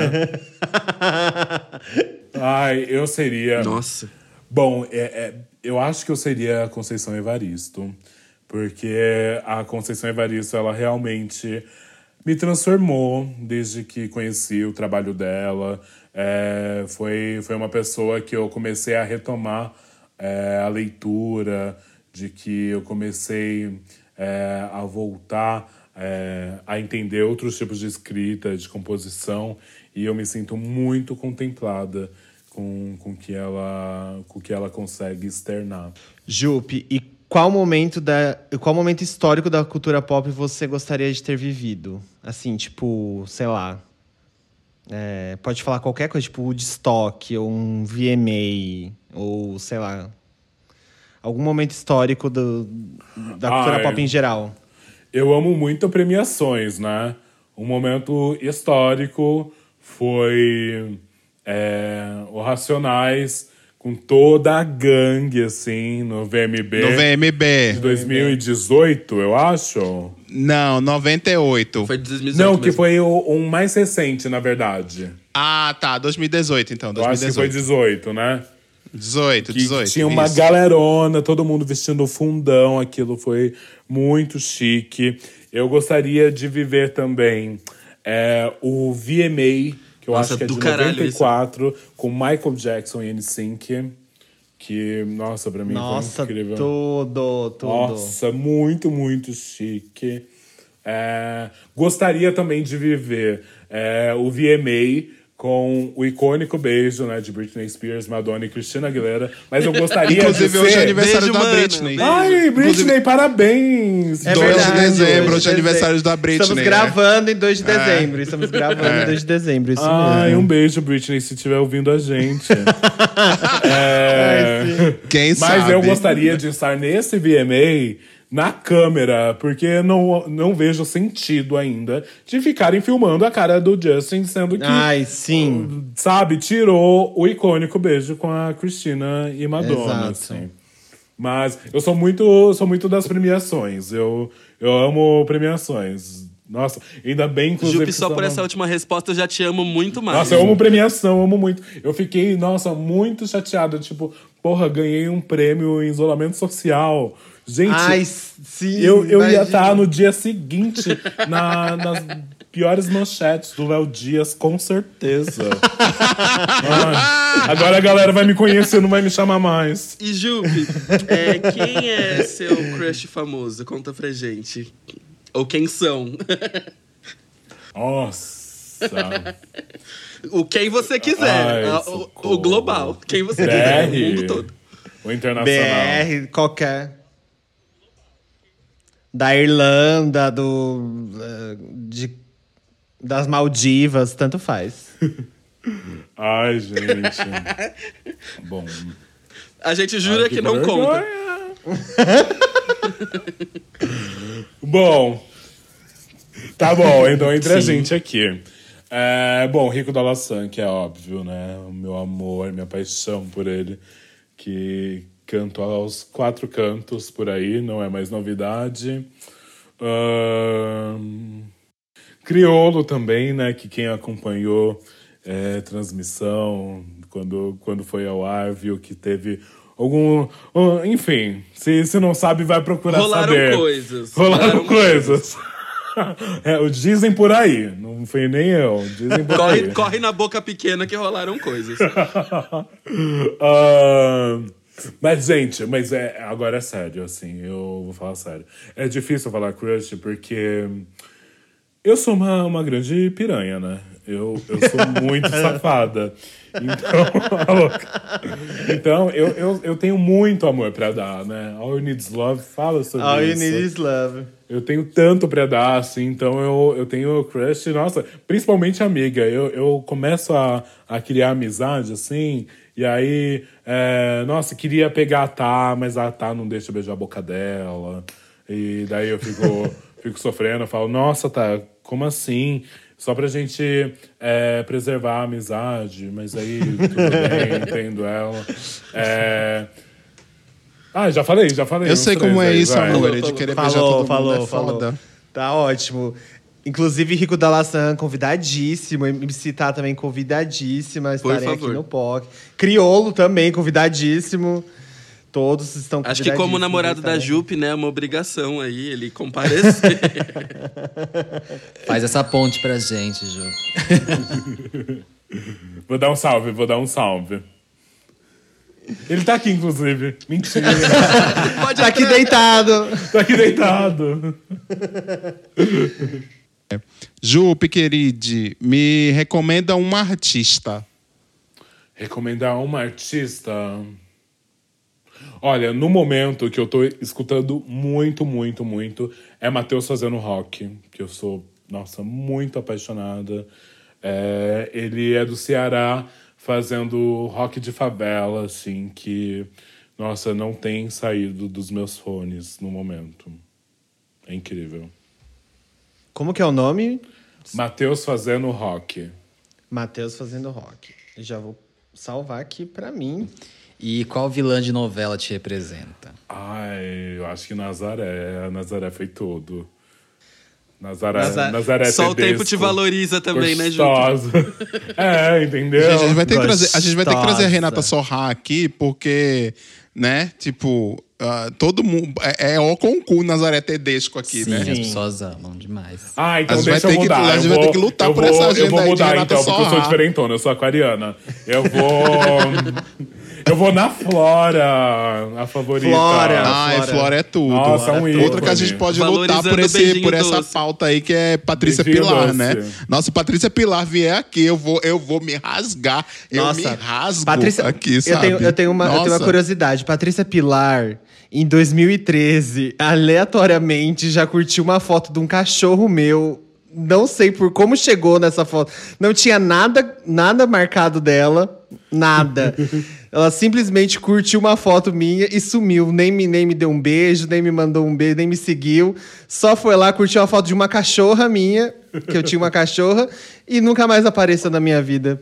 É isso. Não, Essa é a única eu, ponte. Eu entendo super, porque é o limbo da internet, né? Porque às É. vezes a gente fica só no scroll, scroll, scroll. Às vezes aí você tá na, no Google e você fala, ah, deixa eu Sim. ver aqui. Aí você cai numa manchete. Conheça o quarto de Ana Hickman. Aí você tá vendo, aí quando você vê, você já tá no Instagram da Ana Hickman. E aí você fala, nossa, Ana Hickman tem um cachorro. E o cachorro dela tem Instagram. Aí você já tá no Instagram do cachorro da Ana Hickman. Aí você vai Isso. ver, vai falar, nossa, deixa eu ver quem o cachorro segue. E aí, quando você vê, você, meu amor, E Quando você vai fica ver. só tela você- azul. Quando você vê, você já tá lendo sobre os kiwis da Indonésia. Eu amo, inclusive. Tava vendo agora os novos quizzes da, da Indonésia. Nossa, Eu nem sei se isso existe. eu também não. É, e Jupe, agora, para finalizar, a gente precisa que você faça o árduo trabalho de escolher uma. Eu não disse duas, eu disse uma música para encabeçar a sua playlist. Uma música que não pode faltar na playlist de Jupe do Bairro, a playlist que você vai mandar para a gente depois, para fazer parte do nosso perfil de, de playlists que a gente tem lá no nosso Spotify, que vai contar com 15 músicas, só que esta única que você vai aqui dar spoiler pra gente, que é a que vai encabeçar ela. Pode ser autoral. Só a cabecinha. Ah, eu, eu ia falar uma, uma autoral, mas eu, eu, na verdade, eu acho que a, que a música que eu tenho mais escutado, a, a música em si, é, que eu tenho mais escutado nos últimos dias, é a partir de hoje, da Mel. E eu quero que ela esteja no topo dessa playlist. Tudo. Ai, Tudo. arrasou. Merece mesmo. Mel, tudo. Chegamos ao fim. Bom, então Ah. é isso. Chegamos ao fim nesse papo maravilhoso. Jupi, a gente queria te agradecer por ter sido essa simpatia, Nossa. esse amor e essa aula, essa educadora, maravilhosa Educadora, que pa- você é. palestrante. é, conversando junto com a gente. É, assim, obrigado por estar aqui e deixar sua mensagem final, né? Aproveitando. Ai, muito obrigada. Eu adorei muito o papo. Tô muito feliz. É, bom, eu, eu gostaria de, de dizer que nós realmente estamos em tempos extremamente confusos, né? É, que a gente se sente triste, é, melancólicas e sem muitas perspectivas do presente, do que vai acontecer. E que bom, que bom que a gente se sinta assim. E não é, por a gente ter que passar por isso, mas o nosso tempo tem pedido isso, né? Um exercício que eu tenho feito é justamente de ser e estar presente ao meu tempo, mas isso não significa me tornar refém do meu tempo, né? É, então eu quero agir sobre ele, e, mas não quero que ele haja sobre mim. Então, se vocês precisarem é, de ajuda, busquem ajuda. Ah, essas ajudas elas podem ser muito flexíveis. Às vezes é você trocar uma ideia, é, sei lá, você precisa de uma terapia ou alguma coisa assim. Saiba que essa felicidade dos 15 segundos instantâneas que, que eu falei anteriormente, ela não está de fato acontecendo. É, muitas pessoas se sentem tristes, abatidas também. Então, é, é saber e se entender como que você pode, é, como você pode olhar para você com maior carinho, até porque muitas vezes a gente é, fica até pensando, né? Nossa, mas eu não vou me dar o luxo de, de cuidar de mim, sendo que tem tantas pessoas muito piores do que eu, é, que, que não, não têm esses acessos, que não têm os privilégios que eu tenho. Mas, sinceramente, você não vai poder ajudar ninguém se você não estiver se sentindo bem. Então, vamos, vamos nos cuidar é, vamos cuidar das, das nossas também. E se você tiver um tempinho, ouve Corpo Sem Juízo, sua boba. Já tá aqui no Spotify, já sobe ali e já ouve Corpo Sem Juízo, que tá o creme. Ouve Corpo Sem Juízo mesmo, porque olha, álbum do ano, falo, falo sem, sem medo nenhum. Ai. Eu, eu, sinceramente, não vejo a hora de uma baladinha pra, pra o quê? Pelo amor de Daisy. Pra tocar um Pelo amor de Daisy. Entendeu? Um rock. Toca um rock. Entendeu? Tá com rock! Arrasando também. Eu nem tô indo muito embalada, mas eu super tô querendo também. Eu agora, nem tô, eu nem desse- tô indo muito embalada. Que Nossa, bom, amiga. gente, mas é porque eu não tava indo antes, Ah, né, tá. gente? Vocês sabem, eu tava a rainha da ca- a caseira, né? A OMS começou a se coçar. É, então, bicha, mas é isso aí. E assim, ai, tá, eu não vou falar sobre isso não, porque é baixo astral que eu ia falar. Vamos lá, é isso. Jupe, muito obrigado por você ter vindo, tá? Muito, muito Você é obrigado maravilhosa. Ai, Você é obrigado. incrível, Você é incrível. incrível. Muito obrigado mesmo. Portas estão abertas pra você voltar Sempre. quando quiser. Então, Por favor, por favor. venha. E qualquer coisa, é só me gritar também que eu apareço. E vou estar esperando ansiosamente o momento do nosso encontro sem isolamento e vacinadas. Ó, Bota. chega- chegando vacina, chegando vacina, a gente assiste o VMA do ano que vem juntas. Fechou, fechou. Com drink de vacina. Aqui, inclusive. ó, coquetel de vacina. Um coquetel de vacina comunista, eu acho. Chama a Ruth, chama a Ruth. Ela vai estar com certeza. Ela vai agendar esse happy hour. Beijo, querida. Bom, é Beijo. isso. Beijo, Jupe. Obrigado. Até, Até mais. Acabou.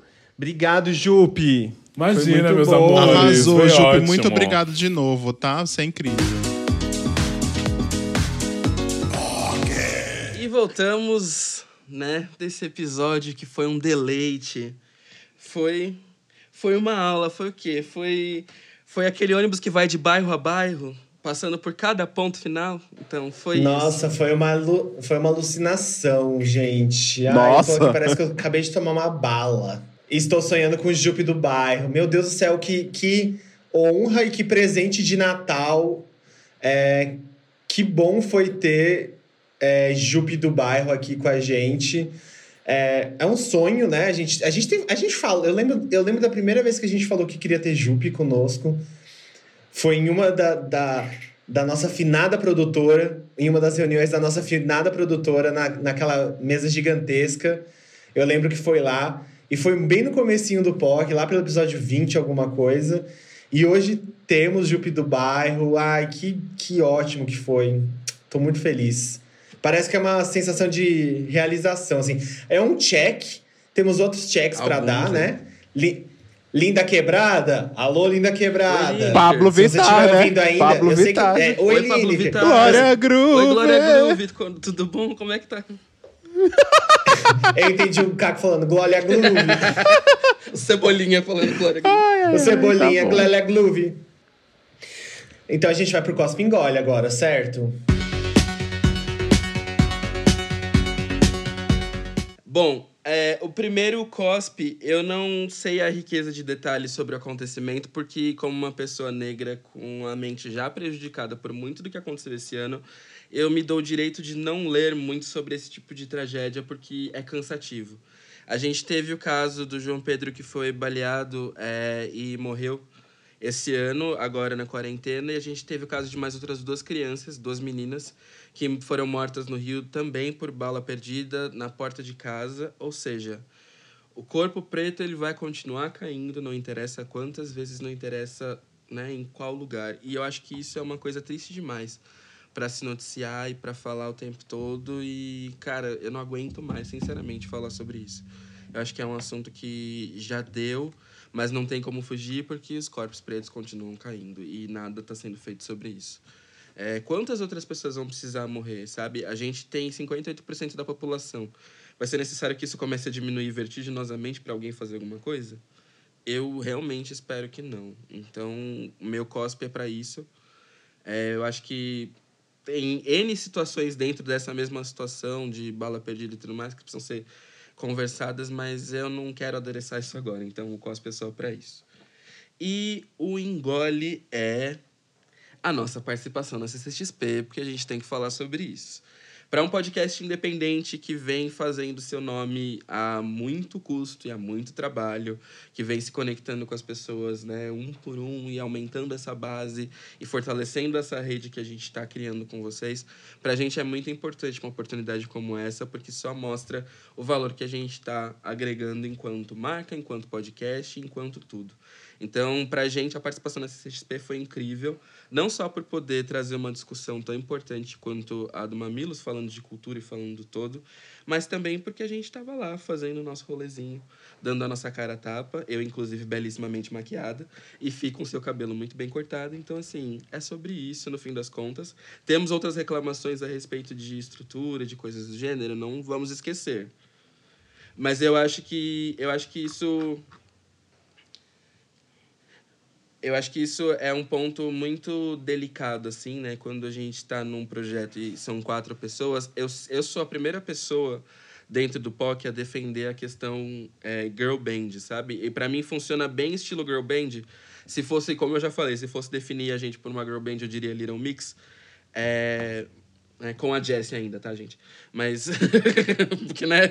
Válido lembrar, com a Jessie. É, mas é, eu diria meio que isso, porque assim para mim é ou quatro ou nada. E muitas vezes as pessoas não respeitam isso ou não entendem o POC enquanto entidade ainda e forçam a gente a ficar numa situação é, um pouco desconfortável de né, precisar se dividir, coisas do gênero, que isso não é uma, uma situação muito bacana, para falar a verdade, né? Fora alguns detalhezinhos que eu acho que vão entrar no comentário que o Hilário vai fazer agora, né, amigo? Lança aí. Oi, gente. Posso falar, manda então? aí, manda aí. Olha, o meu engole também é para a oportunidade que foi dada ao POC pra, pela CCXP. É um evento que particularmente gosto muito. É, sou o público-alvo do evento, acho incrível toda a movimentação que é feita pelos estúdios. Sou um trabalhador do setor de entretenimento, então é, faz, muito, faz muita parte do meu rolê é, um evento e ter um evento como a CCXP no Brasil e ele tá olhando e ter, ter olhado de novo pelo POC. Ano passado a gente foi como convidados do Telecine, foi incrível. Aliás, o pessoal do Telecine, maravilhoso, são parceirões, é, respeitaram muito a gente ano passado é, e a gente era infinitamente menor do que nós somos esse ano, né? Então, mas enfim. E a gente gostou, achei incrível, Sim. foi um espaço ótimo. Mas nem tudo são flores, né? É, teve alguns probleminhas, sim, esse, nessa edição. É, e os probleminhas são, de, são nossos, são conosco, né? Conosco e com alguns amigos nossos. E esses probleminhas são, vou colocar dois, dois apenas, tá? Porque, enfim. É, o primeiro de tudo é que confundiram a gente com o pessoal do Tias do Pavê. Nada, nada contra os, o pessoal do Tias do Pavê. São, são nossos amigos. Caio, Beta, É, Caio, Beta e a Bielo são nossos amigos. É, Bielo já veio aqui no programa duas vezes. A gente tá para fazer programa com a Beta e com o Caio faz tempo. Eles vivem se convidando e a gente sempre faz a doida e, no, e desorganizada e não marca esse, esse Hoje, crossover. inclusive, Bielo jogou isso na nossa cara. É, então a gente tem que fazer esse crossover com as tias do pavê, sim. Bem no meio da nossa cara. É, porque a gente é desorganizada. Isso é, a gente é desorganizada, por isso que a gente não faz. Mas não é por nada, não. Mas eles confundiram e colocaram o nome da. Colocaram o Fi como a Beta, o, Ca, o Caco como o Caio. E, a- e foi, foi feio, assim, pra, pra organização. A gente teve que ficar corrigindo quase que diariamente uma organização de um evento desse tamanho. E as desculpas que nos foram passadas foi tipo: ah, é porque é uma pessoa que é freelancer, não é da nossa equipe. Gente, eu sou freelancer e eu não dou uma dessa, sabe? Se eu dou, se eu sou freelancer numa empresa dessas, não tem uma revisão, não tem uma pessoa que revise uma coisa, não tem um chefe pra se dizer assim, putz, foi erro meu mesmo, sabe? Fica jogando a culpa no, no, no trabalhador que sei lá quem é, sabe? E foi isso. E a outra coisa é assim, eu até fiz um tweet meio indireta hoje de manhã, logo no meu, no meu Twitter, falando sobre nomes de pessoas trans que você usa o nome morto, e ela estava usando o nome morto da Beta, né? Lá do- da- das tias do pavê. E o tempo inteiro, e ela foi constrangida ontem na, na participação dela, inclusive porque no roteiro tava o nome morto dela e o povo falando o nome errado dela o tempo inteiro, e ela tendo que corrigir o tempo inteiro. Então, assim, CCXP, se vocês querem ser modernos e se vocês querem ser aliados de verdade, vocês têm que primeiro tirar a transfobia da vida de vocês, tá? De todos os lados. E estamos aqui, é, tanto as tias do pavê, quanto, falando em nome das tias do pavê, quanto a gente mesmo, aí se coloca à disposição para ajudar nesse quesito, assim, dizer, olha, esse tipo de coisa não se faz, porque isso não se faz mesmo, tá? Um beijo. É. E a, e a gente ajuda, e a gente ajuda. E a gente ajuda participando, né? É, cada vez mais, se a gente tiver e se a gente participar de outras partes, não só do palco, mas talvez é, de curadoria, é, de, de outras partes, de partes anteriores, sabe? Que podem ajudar nessa, nessa parte. É, existe sim um jeito de colocar, e existe sim profissionais LGBTs preparados que sabem é, lidar. Então, assim, é um trabalho que pre- se precisa ter cuidado para para a gente não ferir a identidade de outras pessoas. E aí eu digo isso pela Beta, que é um processo. O nome, o nome de uma pessoa trans é um processo muito importante para uma pessoa é, para uma pessoa trans e também para um, a gente que, lógico, não colocando na mesma proporção, mas que somos um podcast que, de- ao lado de outros podcasts ali que não foram confundidos, a gente acaba passando por certos constrangimentos, né? Tipo, é, por que, que não erraram nomes maiores, no- nomes de pessoas maiores e o nome do POC, que não é um podcast que tem, assim, alcances é, magníficos e alcances gigantescos, é, foram, foi tão é, atravessado desse jeito. Então, fica o questionamento. Eu, eu deixo o, o, o meu engole para a CCXP, pra, para a nossa participação, pela, a, pelo aumento de diversidade da CCXP também, porque a gente, a gente reparou lá que o número de pessoas pretas, o número de pessoas LGBTs cresceu, só que também deixa o meu cospe para falta de tato, às vezes na hora de encontrar aí o meio termo no cuidado, porque os detalhes são importantes, principalmente quando a gente fala de identidade. Identidade é uma parte muito importante da vivência de pessoas LGBTs, então é muito importante tomar conhecimento disso é, e eu espero que nos próximos anos vocês tenham esse, mesmo que não seja é, em parceria com a gente, ou que não seja em parceria com as tias do pavê, que seja em parcerias com outros creators é, LGBTs, que vocês tenham esse tato de fazer isso, porque identidade é uma coisa que não se brinca, identidade é uma coisa muito importante. Então, eu, eu deixo o meu. é, eu reitero aqui o meu cospe e o meu engole pra CCXP, tal qual o Hilário tal qual, tal qual o Caco. O meu cospe é uma coisa que não dava pra deixar pa- passar batido, ainda mais nessa semana que a gente tá, que é uma coisa que acabou de acontecer, acabou de explodir, que é o caso do Márcio Meller ser um grande imbecil, não é mesmo? É, a revista Piauí, uma matéria, uma matéria na verdade não, um, um dossiê, né, praticamente, porque é uma matéria gigantesca do João Batista Júnior, cheia de detalhes sobre todos os casos de assédio sexual e moral que Márcio Meller, que para você que não sabe, ele era um grande diretor é, da, do, do núcleo de comédia da Globo, né? E ele era a pessoa por trás da reformulação do Zorra, e ele atuava também e, enfim, e uma dessas pessoas que sofreu assédio sexual e moral por parte dele foi a Dani Calabresa. E a Globo passou um grande pano nessa história, tentou contornar de várias maneiras para não deixar explícito esses assédios. Inclusive, hoje em dia, o Márcio, depois de explodir essa, essa, esse dossiê com todos os detalhes, está processando Dani Calabresa e a advogada dela, que está cuidando de, de dela, e mais seis mulheres que denunciaram ele também. Isso é bizarro.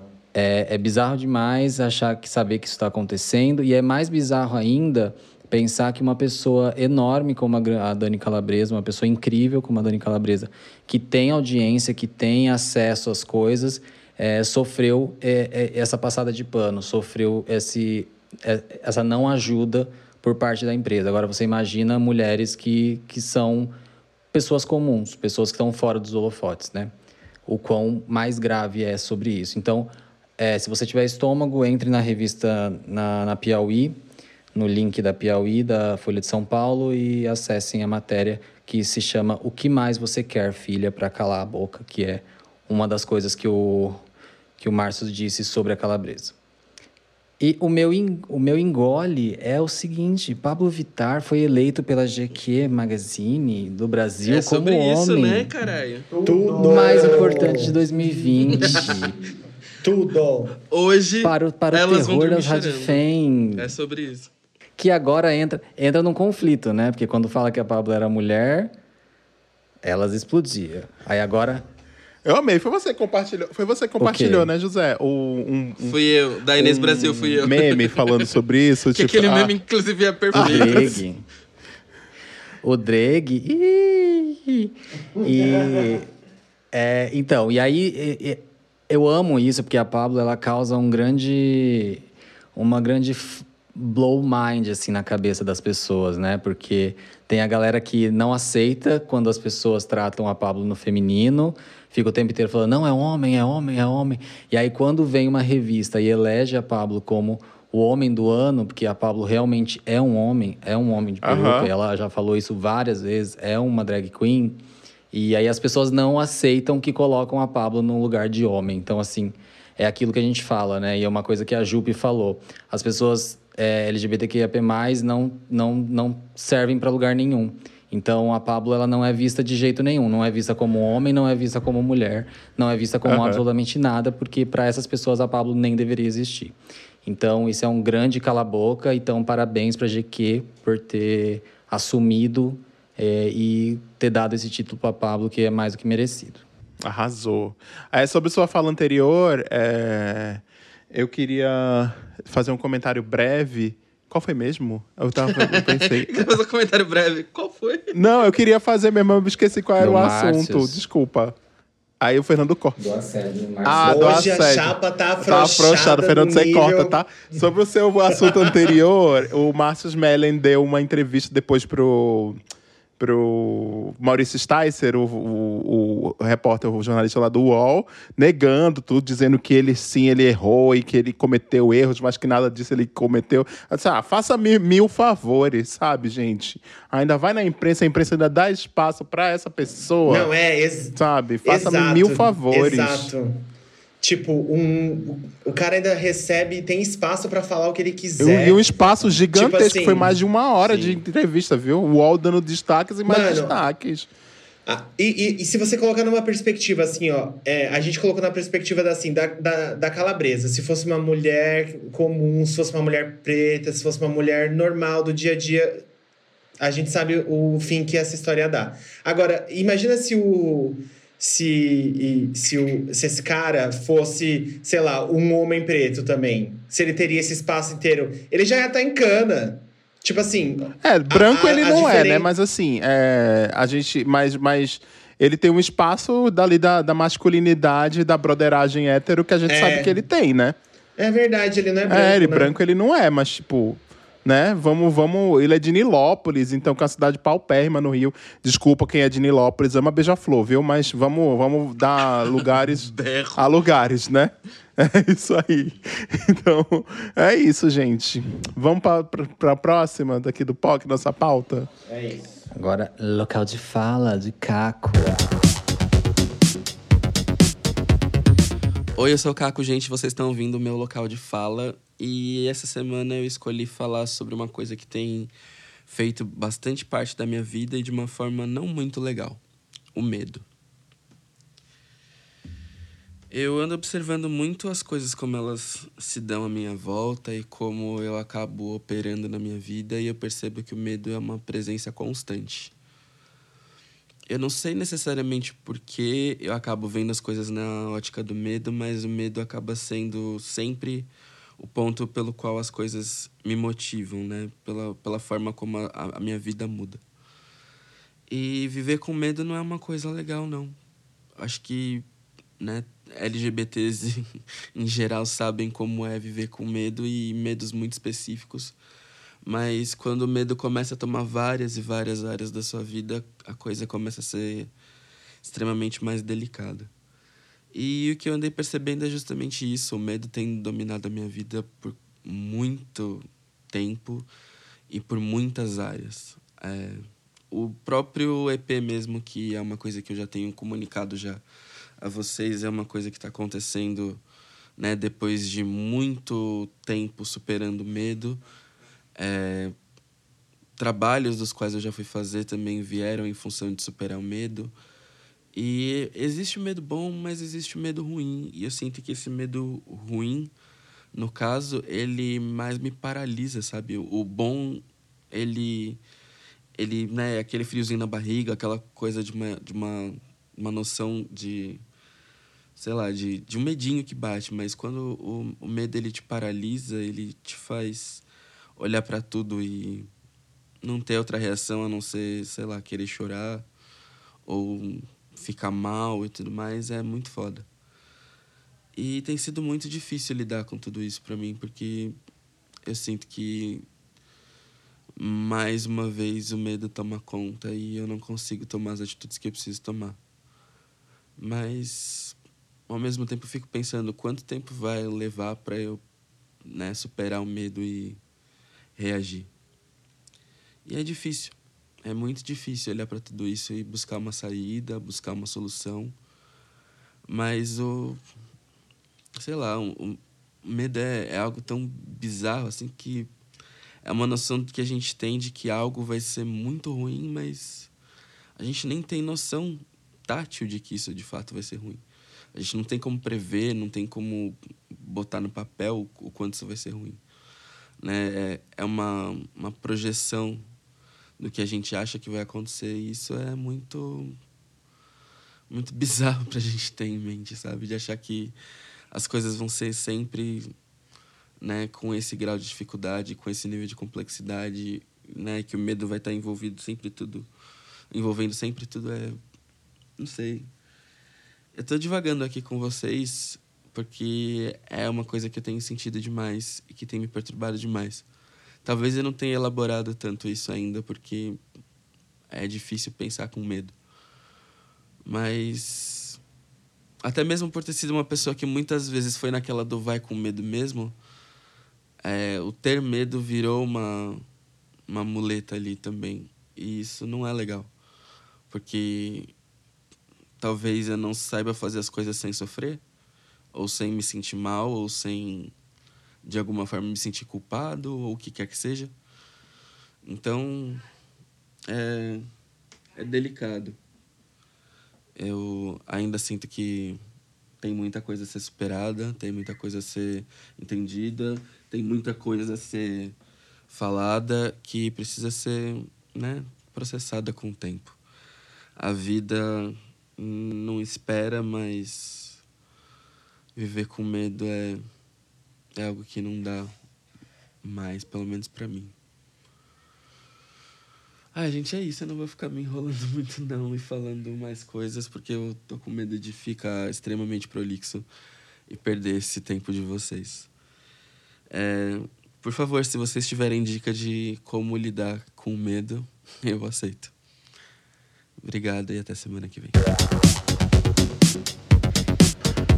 Muito bem, cara. Arrasou, Caco! Arrasou, arrasou. Eu, eu, acho que, eu acho que eu consegui abalar as estruturas né, da sociedade enquanto Sem né, dúvida. Um, um todo com esse local de fala. É sobre isso. A gente é muito falsa, porque a Gente. gente não sabe nem o que ele tava falando. Não sabe nem o que Gente. ele tava falando, a gente tá dizendo que ele arrasou aqui. Eu né? não consigo me acostumar. Um Eu- tema, muito, um tema muito importante para se refletir mesmo. Ai, gente, a gente é muito atriz. Mary Streeps e Viola Davis. Aí eu amo. Bom, é isso.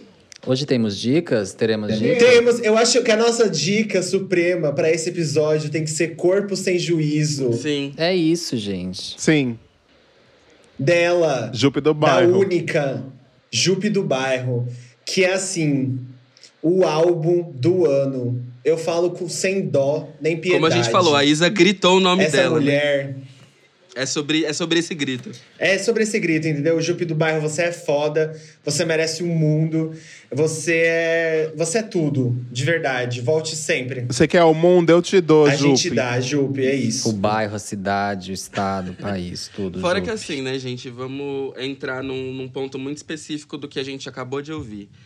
É muito difícil, enquanto artista preto, você ter uma plataforma que te impulsione e te coloque à frente né, de um público grande, que te dê toda a atenção e tudo mais. A gente vê pelo cenário brasileiro né, de artistas, a quantidade de artistas pretos e pretos que a gente encontra por aí é muito baixa versus a quantidade de artistas brancos. É, e até mesmo a forma como esses artistas acabam ganhando espaço e ganhando alguns contextos. Então, assim, ter a Jupe, assim como a gente tem a Lin, assim como a gente tem a, a Lineker, entre outros artistas, Dana Lisboa, entre muitos outros artistas, Urias e tal, é muito importante porque a Jupe, ela representa... é, o, o, o corpo dela presente representa muitas coisas. E principalmente para um lugar não padrão, né? Não, não magro, inclusive que é importante né, ter uma figura como essa representando no meio que a gente tá, porque de alguma forma torna isso possível para outras pessoas gordas também.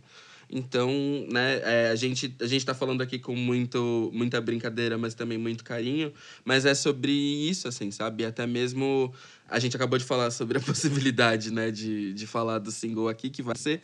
É, então, para mim também é sobre isso, poder ver a Jupe fazendo o trampo dela e se reverberando, né, do jeito que ela tá e, e ganhando prêmio, sendo reconhecida da maneira como ela merece, é, é um caminho possível do qual eu também consigo enxergar para minha arte. Então, é sobre isso.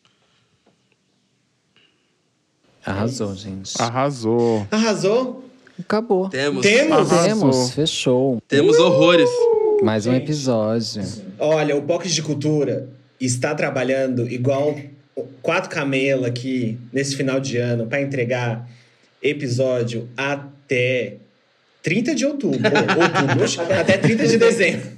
Ah, estamos trabalhando em. É, a gente vai entregar até 30 de outubro do ano que vem, gente. A gente está trabalhando para entregar episódio até 30 de outubro de 2021. É, não, até 30 de dezembro. Para vocês terem POC de Cultura até o talo.